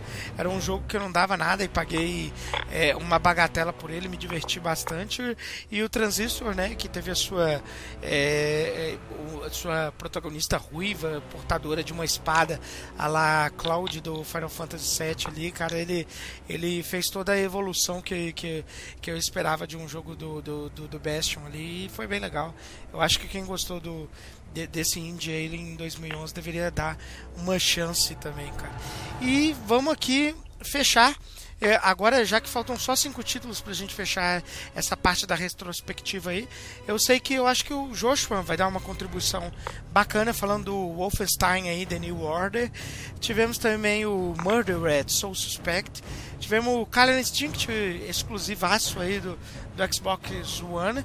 Forza Horizon 2, exclusivo também. E para fechar, mais um exclusivo aí, Sunset Overdrive. Que, que, qual que foi as expectativas e o hype é, não alimentados ou devidamente alimentados que vocês tiver, tiveram desses jogos aí em 2014? Bom, eu vou começar dizendo que você se engana, Johnny. Eu não sou a melhor pessoa pra falar do, do Wolfenstein ali, o New Order. Ah, Por mais que o meu, o meu apelido fosse Wolfenstein, né? Em questão, esse foi um jogo que eu não joguei, o Wolfenstein. Quem jogou mais foi o Munha, comprou por sinal. Eu vi o jogo, vi os gameplays. Com certeza um jogo muito bom, mas eu não tive a oportunidade. Até porque o meu computador tá meio velhinho. Então eu prefiro jogar ele um pouquinho mais bonito ou não jogar. Ô, Monra, então você é definitivamente o cara que pega tudo aí. O que, que, que você achou do joguinho aí? O melhor FPS dos últimos anos, assim. Dos últimos anos. É muito bom. Muito bom. Eu também não, não. Eu tô no começo dele ainda. Eu comprei nessa última Steam Sale que teve é, duas semanas atrás. E. Mas o jogo me cativou, assim. É muito bom, é muito legal. Tem uma história muito boa. A jogabilidade é muito boa, é a jogabilidade de jogo antigo, assim, de FPS, de quem curtia FPS. Silvio do Doom, assim. Doom, é, Doom, né? Sam, aquele Rise of the Triad lá. a jogabilidade é, tipo, é naquele estilo, assim. Ele é muito rápido, mas é, é- Mesmo assim, eles deram atenção à história, assim, fizeram uma história que não é clichê. Que é muito, tipo, ela é clichê na parte que ela tem que ser, que você tá esperando que ela seja, assim, sabe? Aham. Não decepciona. Foi muito bom, foi uma ótima compra, assim, foi muito legal. Bacana. Recomenda então, indubitavelmente. Recomendado, aham, recomendado. E eu acho que aqui a galerinha nossa aqui do, do o Murder dele é um jogo mais indie, né, cara? Não, ele não, não é um triple A mesmo, né, cara? É, eu já vi gente elogiando ele pela internet, dizendo que é um título interessante, mas que, que, que, que não compensa o, o preço é, que cobravam dele inicialmente de, de triple A. Você eu fiquei jogou? muito feliz. Eu fiquei muito feliz que eu não comprei ele quando ele era pré-order. Eu ia comprar porque eu realmente tava na hype. Nossa, vai ser muito legal. Olha só, investigação e, e tal, e coisa. E daí depois eu falo, não, vou esperar ele sair pra garantir. E não é aquilo tudo mesmo. E não. Não vale tudo aquilo, mas ainda assim eu acho que é um jogo bom, tem uma proposta boa. Nem que não é a mais nova do mundo, mas. É. Ele é legal, ele parece bem legal. Eu fiquei triste com esse título porque o mau desempenho dele fechou, né? O desenvolvedora, né? É, não, não deu conta, Fechou. cara. É, Isso, foi, isso foi triste, porque foi um título que quando eu vi trailers e tudo mais, eu falei, pô, interessante, com uma, uma visão diferente de jogo de investigação. Mas infelizmente eu não comprei, eu, eu contribuí pra, pra falência. Eu também. eu Mas também. pena que isso levou pra você ver o custo de- dos dias de hoje de um jogo que é pra ser um AAA, ter um bom desempenho. Quando não acontece, leva. Acontece isso de fechar um estúdio por causa de um título. Ô JJ, mas você pode ficar tranquilo que a culpa não foi tua, não, cara. A, a empresa chegou a falir um pouquinho antes de, de, de ter um retorno ali financeiro, não, cara. Eles já estavam meio quebrados já mesmo. É, é aquele tipo de empresa que é, quer dar um passo maior que as pernas acaba não dando conta, cara. Eu acho que. nada ali e acaba pra nada, né? É bem isso. Eu acho que deveria ter sido um lançamento um pouco mais no, no perfil indie mesmo, assim, cara. Daria um pouco mais certo ali. É, Instinct bonitinho pra caramba. Teve uma, é, uma, uma recepção muito boa, né, no seu lançamento. É, e agora tá meio que esquecidinho já, né? Você não vê ele com, com, com um retorno é, do, do cenário competitivo tão grande assim, né, cara? Ah, eu, pra dizer a verdade, fiquei bem triste. Pra quem jogou o Killer Instinct de Super Nintendo, deve entender o que eu quis dizer, porque parece que você tá jogando o Mortal Kombat ou o Injustice com É os personagens, é, com os personagens do Killer Instinct. E ainda por cima você tem que comparar eles.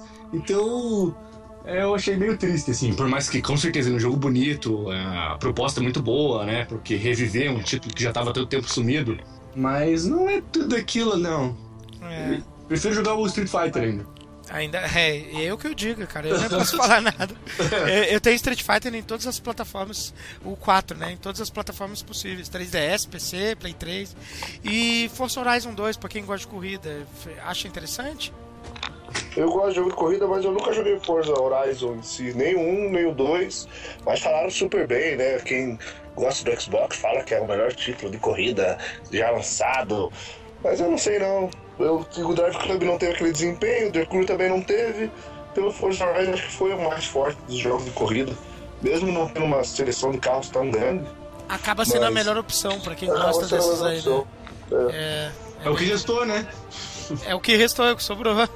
E, e para fechar aqui, gente, esses títulos multiplataforma total, Sunset, Sunset Overdrive, cara, eu acho que foi é, um dos títulos é, mais relevantes de 2014 para pro, pro console exclusivo do Microsoft.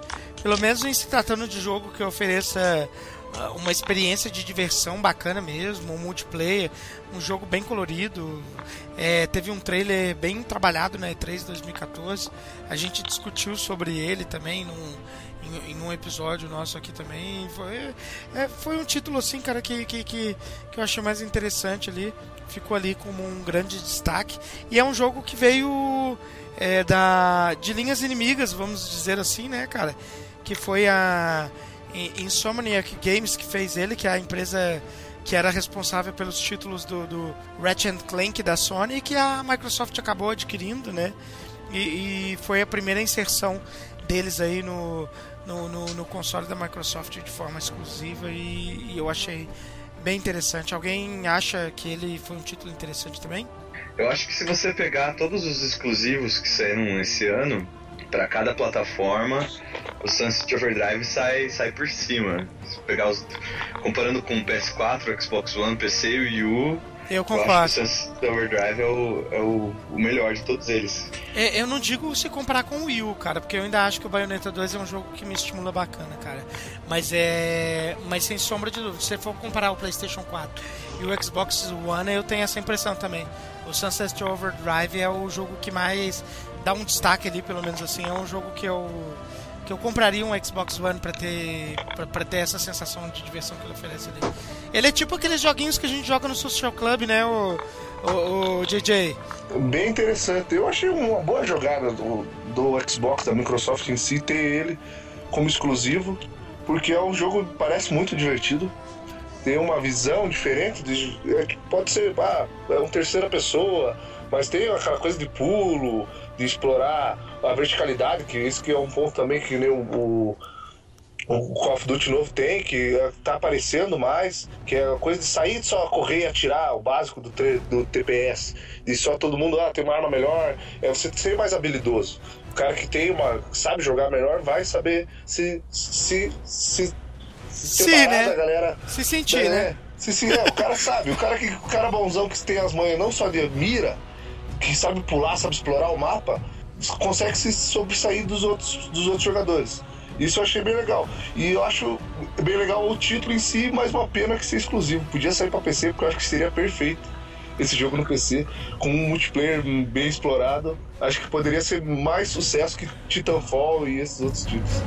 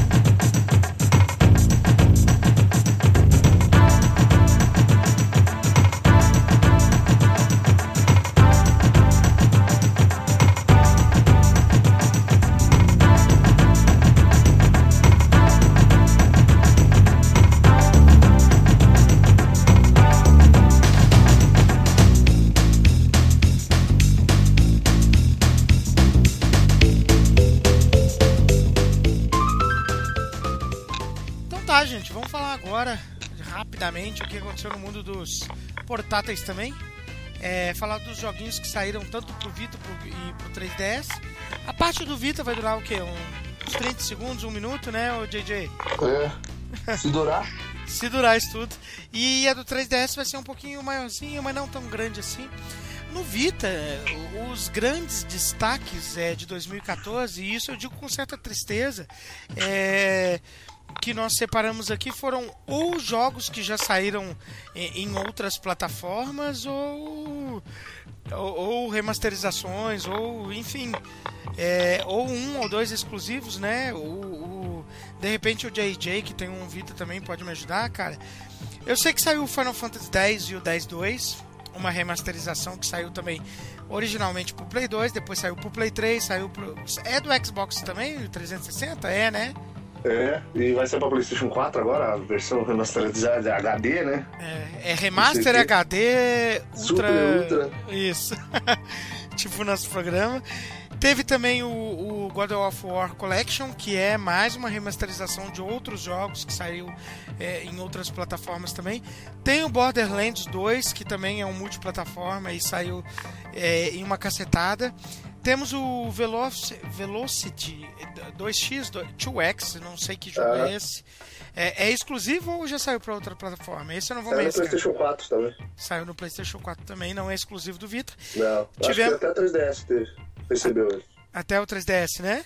É. E, e, temos, por fim, para fechar o Vita aí, cara, o Conception 2, Children of the Seven Stars, eu acho que esse é exclusivo. É, não, saiu pra 3DS. É. Saiu o também? O 2 saiu pra 3DS, isso eu tenho certeza. E, então não é exclusivo. Olha que beleza o Vita. Freedom Wars, esse é exclusivo, esse eu sei. Freedom Wars. Só esse. Freedom Wars saiu e é exclusivo. E é exclusivo, tem que ser.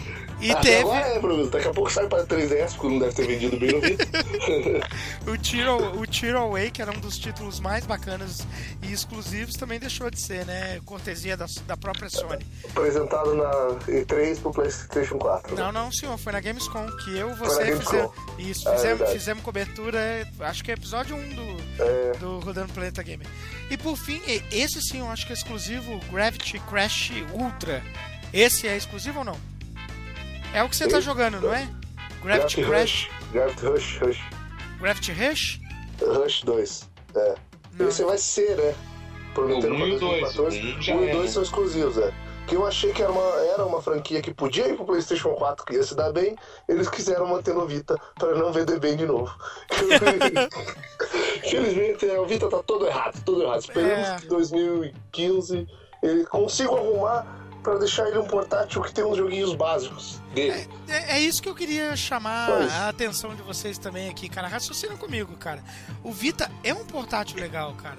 É um é. portátil interessante, ele tem é, toque na traseira dele, de frente, é ultra poderoso, é cheio de botãozinho, acesso à internet, Wi-Fi.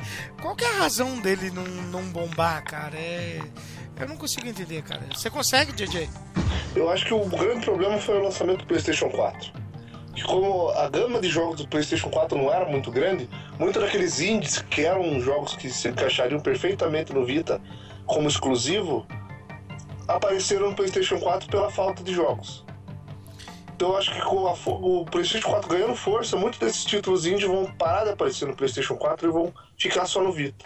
Pra, é, deixar, pra, dar uma separada. Porque você pode ver, a maioria da, da lista de jogos tem no Vita e tem pro PlayStation 4. É, então o... isso precisa, dar uma distinção no console e no portátil. É, eu, eu concordo em parte com você. Eu acho que diferente do Wii U, que me parece mais uma falha de planejamento do sistema, é, do, do, do hardware em si, o Vita não é isso. Eu acho o Vita um aparelho interessante. Eu acho que o Vita é mais uma questão de apoio, de, de, de merchandising mesmo, cara. É, eu fico. Eu fico meio de cara com ele assim, cara. Mas se no Vita a situação tá meio trash, tá meio escura, cara, no 3DS tá bacana. Tivemos um 2014 é, bem recheadinho. Tivemos o Bravely Default, que saiu logo ali em fevereiro, um dos RPGs mais elogiados aí desse ano, cara. Eu diria em todas as plataformas, cara. Quem gosta é, é bastante de, de, RPG por turnos, clássico, é, elogiaram bastante. Teve o professor Leitão. É... Teve o professor Leitão and the, the Ezron Legacy ali saiu para ele, para quem gosta de puzzle, saiu ali, cara. Tivemos o Yoshi New Island, que não é não, não foi tão bem recebido assim, mas enfim, quem gostou do, do, do quem gosta das aventuras do Yoshi acaba gostando também. JJ não vai gostar porque é plataforma, né, JJ? Ixi, não me fale, por favor. Saiu o Disney Magical World também, cara. Teve o Kirby Triple, Triple Deluxe, cara. Que quem gosta de plataforma, quem gosta de Kirby acaba curtindo. Saiu o elogiado Shovel Knight que, que acabou saindo para outras plataformas também, mas ele teve um período bem básico ali, bem inicial ali de, de, de uma, uma, certa exclusividade. Foi, foi bem rapidinho, mas teve ali para ele. A galera jogou bastante no 3DS. Teve o Professor Leitão de novo versus Phoenix Wright Ace Attorney. Um Esse jogo parecia ser muito bom. E, não parecia como é, cara. Eu sou um grande. Eu não cheguei a jogar. Eu sou putinha do, do Phoenix Wright também, cara. Joguei todos, cara. É bem bacana. Gosto bastante. Eu não, eu não joguei esse, eu não sei como que é a fusão ali, cara. Porque a, eu já joguei o professor é, Leitão também. Eu não consigo falar de outro jeito, cara. Depois uhum. que eu aprendi a falar assim, cara. é que nem o 4 do. É tipo o do né? É, bem dessa mesmo. É, mas o, joguei o professor Leitão no DS, cara, e a forma de. Ele é mais puzzle mesmo, né? Quebra-cabeças assim. Enquanto o Phoenix Wright é mais uma novelinha de, de, de interpretação, um ou outro quebra-cabeça é, bem levinho, mais básico ali. E eu queria ver como é que, que a mistura desses dois se deram aí. Eu, eu, ainda vou pegar esse, mas não peguei. Saiu também o Azure Striker Gunvolt e o Mighty Gunvolt, né? É, Mega esse, Man. Mega Man, essencialmente. Esse eu peguei no Day One. É, falei dele já no Rodando Planeta Game. É, recomendo para quem gosta da Fórmula Mega Man. É um pouquinho diferente, um pouco mais fácil, mas vale a pena. Saiu também o. Eu acho que o, o maior título do 3DS esse ano foi o Super Smash Bros. for 3DS. Bem bacana, comprei logo no, na pré-venda também. Tô jogando ele até hoje, já tem mais de, de 30, 40 horas. É um jogo que tem replay infinito, cara. É impressionante, cara. É, recomendo, recomendo demais, cara. É, saiu também um indie bem interessante aí. Se o Henrique estivesse aqui conosco, ele ia defender bastante, que é o Shantai and the Pirate's Curse. E parece bem legal. Saiu a bomba aí, né, cara? Uhum. Que é o. Alguém já sabe? Só por eu falar bomba aí, alguém já sabe não, né? Tô vendo aqui. Você tá com a, com, a, com a pauta aí, né, cara? Tô com a pauta aqui. É, saiu Sonic Boom, Shattered Crystal, cara. É, eu particularmente joguei a demo, cara, e gostei, cara. É, não posso analisar o jogo pela demonstração, óbvio, né, cara? Mas pela demo eu gostei, mas a crítica caiu de pau, né? Ô JJ, foi você que falou que jogou a demo também, cara? Não, não, foi o DNS que falou que jogou a demo. Ah, foi aí, foi o DNS. Foi eu, o DNS. eu joguei a demo, eu gostei, cara. As quatro fases disponibilizadas na demo ali, ele ofertou tudo que eu gosto do, do Sonic, cara. Você Te... é fanboy do Sonic também, né? Oi? Você é fanboy, né? É, sou putinha. Você é putinha. putinha do Sonic. É, eu gosto bastante. Mas eu achei legal, cara. Teve aquelas fases meio 3D ali, né? Que você corre, tipo, num corredor infinito ali, você só desvia dos obstáculos e pega os anéis. Tem, tem as fases de, de, de exploração mais parecido com, com, com a época áurea em 2D ali. Enfim, gostei. É, tem, tem que analisar o, jogo, o produto inteiro mesmo pra, pra falar que ele é ruim. Saiu o, o vendedor de, de, de, portátil da Nintendo, que é outra versão de Pokémon, Omega Ruby e Alpha Safari. Eu acho que esse foi o maior lançamento do ano pro 3DS. Acho que não foi o Super Smash Bros, hein? Você diz em termos de lançamento, de, de vendas, né, cara? Não, de melhor jogo mesmo do ano, assim, jogo do ano do, do 3DS. Mas, mas ele é meio fórmula repetida, né? Mas cara? é que se for pensar assim, ele é, só tem pra 3DS. Bom, né? E o Wii U você pode jogar o Super Smash Bros. Super Smash Bros. É, é. Se for pensar por essa perspectiva, é verdade. Aí eu. É verdade, se for pensar por essa perspectiva que saiu a mesma versão, né? Em ambos é, é mesmo. Pokémon acaba sendo a versão mais. o jogo mais mais interessante do 3DS aí. Por fim, mas não menos importante, saiu também um jogo da, da Atlus, para quem gosta de RPG aí. O, o, o, portátil da Nintendo sempre é um, um, um videogame muito interessante para quem gosta de, de, RPG, né, cara? Saiu Persona, é, Persona Q, Sheldon of the Labyrinth, né, cara? sei lá como se diz isso em inglês bem, bem dito, cara. Mas saiu esse aí também, eu acho que tem muita gente que gosta da Atlus aí, gostaria desse joguinho também. Então é isso, fechamos aí os portáteis. Alguém queria dizer alguma coisa desses jogos aí? Não, né? Bom, é isso aí. É, eu falei quase tudo, né? Eu passei uma. uma um, falei um pouquinho mais rápido aqui, mas eu acho que acaba que o, o saudosista maior aqui do Rodando Planeta Game de portáteis acaba sendo eu, o Henrique e o DNS um pouco também. O Henrique e o DNS que não estão aqui hoje, mas enfim, acabou ficando para mim também. E vamos se encaminhar pro off-topic de hoje.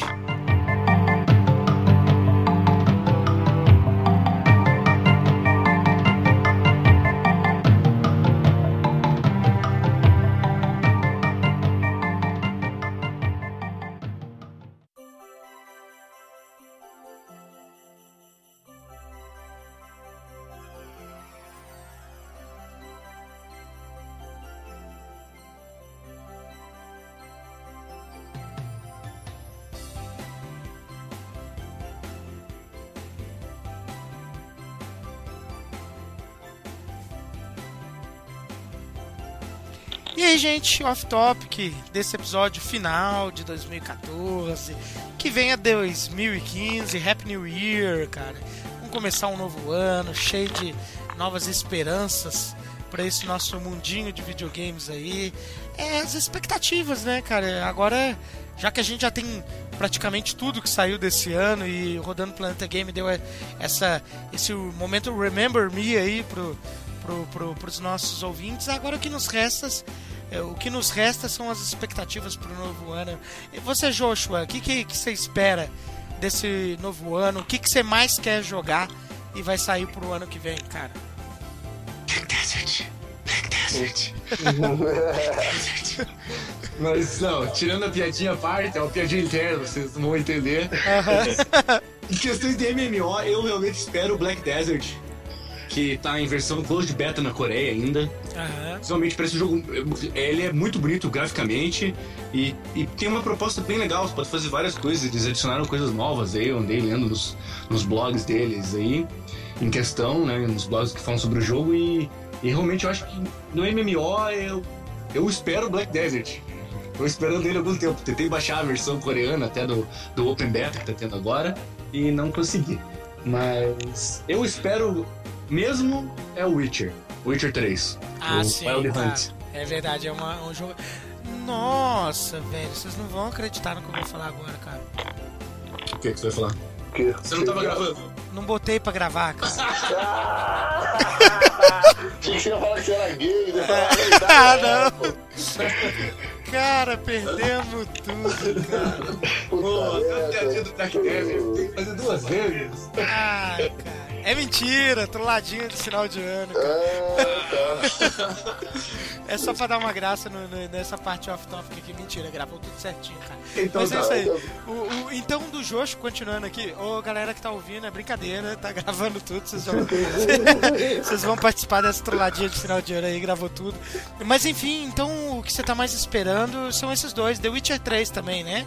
É, um que eu tô inicialmente esperando mesmo, que eu quero, que eu pretendo comprar o pre-order ainda, é o Witcher 3. Eu só não comprei o pre-order ainda porque eu tinha planejado comprar um computador decente pra jogar ele com tudo no high e não consegui. Então, o que eu realmente tô esperando é ele, por mais que ele tenha tido aquele delay, né? De saída, era pra sair no final de fevereiro, dia 15, se eu não me engano, e agora mudaram as datas de release, né? Foi atrasado pra maio. Duas É. semanas.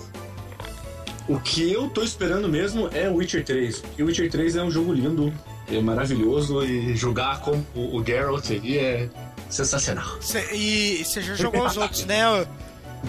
Olha só, eu vou dizer bem a verdade, eu joguei o 1 até a metade, não joguei o 2, só assisti. O meu irmão ali, né, o caso o JJ aí, é viciadaço, fechou, terminou, zerou, fez tudo que dava pra ser feito no mais difícil do Witcher 1, e a gente não jogou o Witcher 2 por causa que o nosso computador, ele sofre. E agora meu, é, o meu notebook agora funciona com um pouco mais de decência, mas ele é um jogo absolutamente pesado, o Witcher 2, né?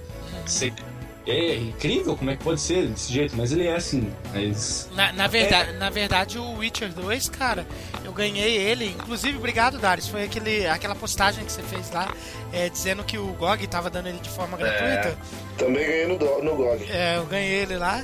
E o meu notebook, ele é fortinho, cara. Ele roda praticamente tudo da, da geração PlayStation 3 Xbox e não aguentou, não, cara. Ele tá. Assim, ele roda, mas tá bem lentinho, assim, sabe, cara? É, tá tipo eu assim, eu tenho que baixar os grafiquinhos ali pra ele ficar aquela coisa, mas. Ah, ele não tá estável, não.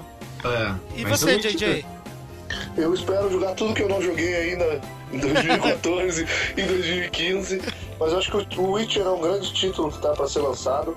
Os exclusivos Quantum Break, eu acho que vai ser um título em prol do Xbox verdade. One. Que eu, eu queria que não fosse exclusivo. No PlayStation 4 temos o, não temos muita coisa, temos muita coisa, claro, mas que, que eu espero jogar não tem quase nada. Só É isso aí. o Metal Gear, né? É. E eu tenho o Metal Gear Solid, que é a obrigação de todo mundo jogar. Não, agora sim. É, tirando isso, né, cara? Tirando tudo isso que você falou, uma coisa que você brincou logo no início aí, e é verdade, cara. Só levar em conta essa retrospectiva que nós fizemos aqui hoje, nesse episódio, óbvio, é natural, é, que, que tirando o Munra, que é onipresente, onisciente e que tudo tem, cara. é, é, eu acho que. não- Rica! É, nós três aqui, essa lista que nós citamos aqui, tem bastante coisa pra gente jogar em 2014 ainda, né, cara? Tem muita coisa. Eu tenho o Fábio Sherry como ah, então eu, Eu- tô feliz. Eu quero que o Munra seja family sharing comigo também. Depois, tá? e, e você, Munra, já que estamos falando de você, cara, o que, que você tá mais aguardando aí pra 2015, cara? O que eu mais tô aguardando pra 2015 é Vingadores 2. Ah, o filme, né, cara? Não, mas é. Vai destruir, cara, vai destruir. Vai, bicho. vai, Mas nossa. fã de jogo, seu. É, Witcher 3, Metal Gear Solid 5. E apesar de eu não ter, eu, 2015 é pra ser o ano do Wii U. E eu quero ver o Zelda, nem que eu tenha que assistir alguém jogando o jogo inteiro no YouTube, eu vou assistir o Zelda do Wii U. O Zelda Skyrim, né, cara? É. É uma grande expectativa também. Agora eu vou falar do que, que eu tô esperando pra 2015. Primeiro, é o meu computador que não chegou até hoje. É, o, Só pra frisar, né? é, inclusive o Darius me ajudou a montar. Entrei na nova geração com o meu computador. Comprei um computador mais fortinho aí na nova Mas geração. sortinho não, né? Bem fortão, dois. né? É, tem dois, tem que fazer duas vezes melhor que isso, só se você comprar uma 980 É bem dessa mesmo. ou uma Titan, não tem como melhor que isso. É, tá, tá bem bonzinho mesmo. Obrigado, Darius, que montou pra mim, cara, a configuração. E tô esperando chegar, entrei na nova geração. É, mas tirando isso, cara, eu não sei se vocês viram um baita de um rumor aí, mas que me deixou molhadinho dizendo que Red Dead Redemption é, foi anunciado para nova geração e que sairia para PC também, cara, um rumorzaço mesmo aí, cara. Mas o que eu mais espero para isso, para 2015, seria rejogar é, Red Dead Redemption em, é, no, no PC e, e o melhor é que eles falaram também que isso aí seria uma abertura de caminho para o anúncio de Red Dead Redemption 2, cara, seria é, fecharia meu 2015 com chave de ouro. Eu acho que seria isso. Vocês ouviram sobre esse rumor? Ouvi, mas fiquei triste, que agora tem ele no PlayStation 3. e, e se sair no PlayStation 4, eu terei que jogar no PlayStation 4 ou no PC. Ah, mas uma opção a mais é sempre uma opção a mais, né, cara? Nunca é uma opção a menos, já diria Ah, o sim, é bom pra quem não, não, não aprovou, não testou o jogo E, e, e tá perdendo tempo. agora é você que tá com ele aí, cara. Eu, te- eu, eu mandaria você jogar ele hoje ainda. Eu mandaria começar, cara. É muito bacana. Muito bacana. Então é isso, gente. Encerramos aqui nosso episódio. Antes disso, eu tenho que lembrar uma coisa, senhores. Opa, a injustiça que aconteceu, a gente não falou desse jogo. É o jogo mais esperado de todos os tempos. É mais esperado que Duke Nukem foi mais esperado. Pera, pera aí, deixa eu tentar adivinhar. É Half-Life 3? Não, esse E- jogo é. Então não fala ainda. Tem mais um. The Last Guardian. Tá bom, esse daí já ficou pra história que nem Duke Nukem mesmo, né? Porra, bicho! Não é nenhum desses dois. Não, não é Ok. nenhum desses dois. Só Master Race de verdade não conhecer. É o Mount Blade 2. Meu Deus do céu. Meu Deus. Meu Deus. Fallout do Play céu, 2, o jogo mais esperado de 2015. Então tá, né? É, então tá, gente. É, recadinho de final de ano aí pra galera. JJ, manda um abraço pro povo aí. Eu queria mandar um abraço pra todo mundo, boas festas de final de ano. Agradeço a todos aqueles que participaram das jogatinas do Social Clube desse ano.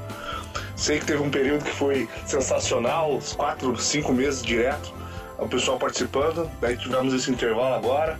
Mas prometo que 2015 vai ser melhor ainda para o pessoal que participa do clube. Quem não participa ainda não fique com medo de participar, porque lá a zoeira rola solta É e todo aí. mundo é bem-vindo. Eu espero mesmo, cara, que 2015 o Social Club volte com força total. Você que é o espírito, cara. Aliás, você é o espírito, o corpo, a alma, tudo do, do Social Club, cara. Volte mesmo, tá? E, e você, Munra? Ah, Feliz Natal, Feliz Ano Novo pra todo mundo. 2015 vai ser o ano do Yu, pra galera que curte. e... Mas vai dar tudo bem. É, eu já acho diferente. Eu acho que 2015. de- Eu acho que o. Acho que o Play 4 vai vir arrombando tudo, cara. Vamos ver. Olha, o Play 4 não, cara. Eu tô achando que o PC tá tão foda, cara. O P- Nossa, o PC tá muito foda. Eu não vou falar nada que eu vou parecer tipo uma putinha de PC agora. e você, o Joshua?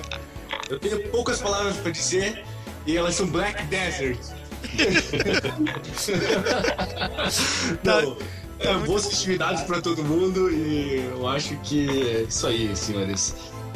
Eu acho que o PS4 vai crescer, espero que o Vita cresça.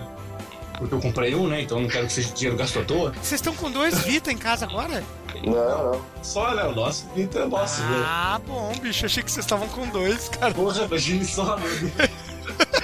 Era muito desperdício de Dois grana, cara. né? É, precisa de dois microfones. Boa, Munra. É isso, é isso. Eu acho que. E, e então tá, gente. Um grande abraço. Eu também, Joniel, me despeço. Desejo boas festividades pra todos. É uma grande passagem, um bom Natal. E ano que vem nós estamos de volta. Rodando Planeta Game também vai encher é, a tua casa, as tuas orelhas, a tua cabeça de conhecimento gamer. Pode contar com a gente que ano que vem a gente vai voltar mais forte ainda. Grande abraço. Tchau. Até 2015. Tchau, tchau. Tchau!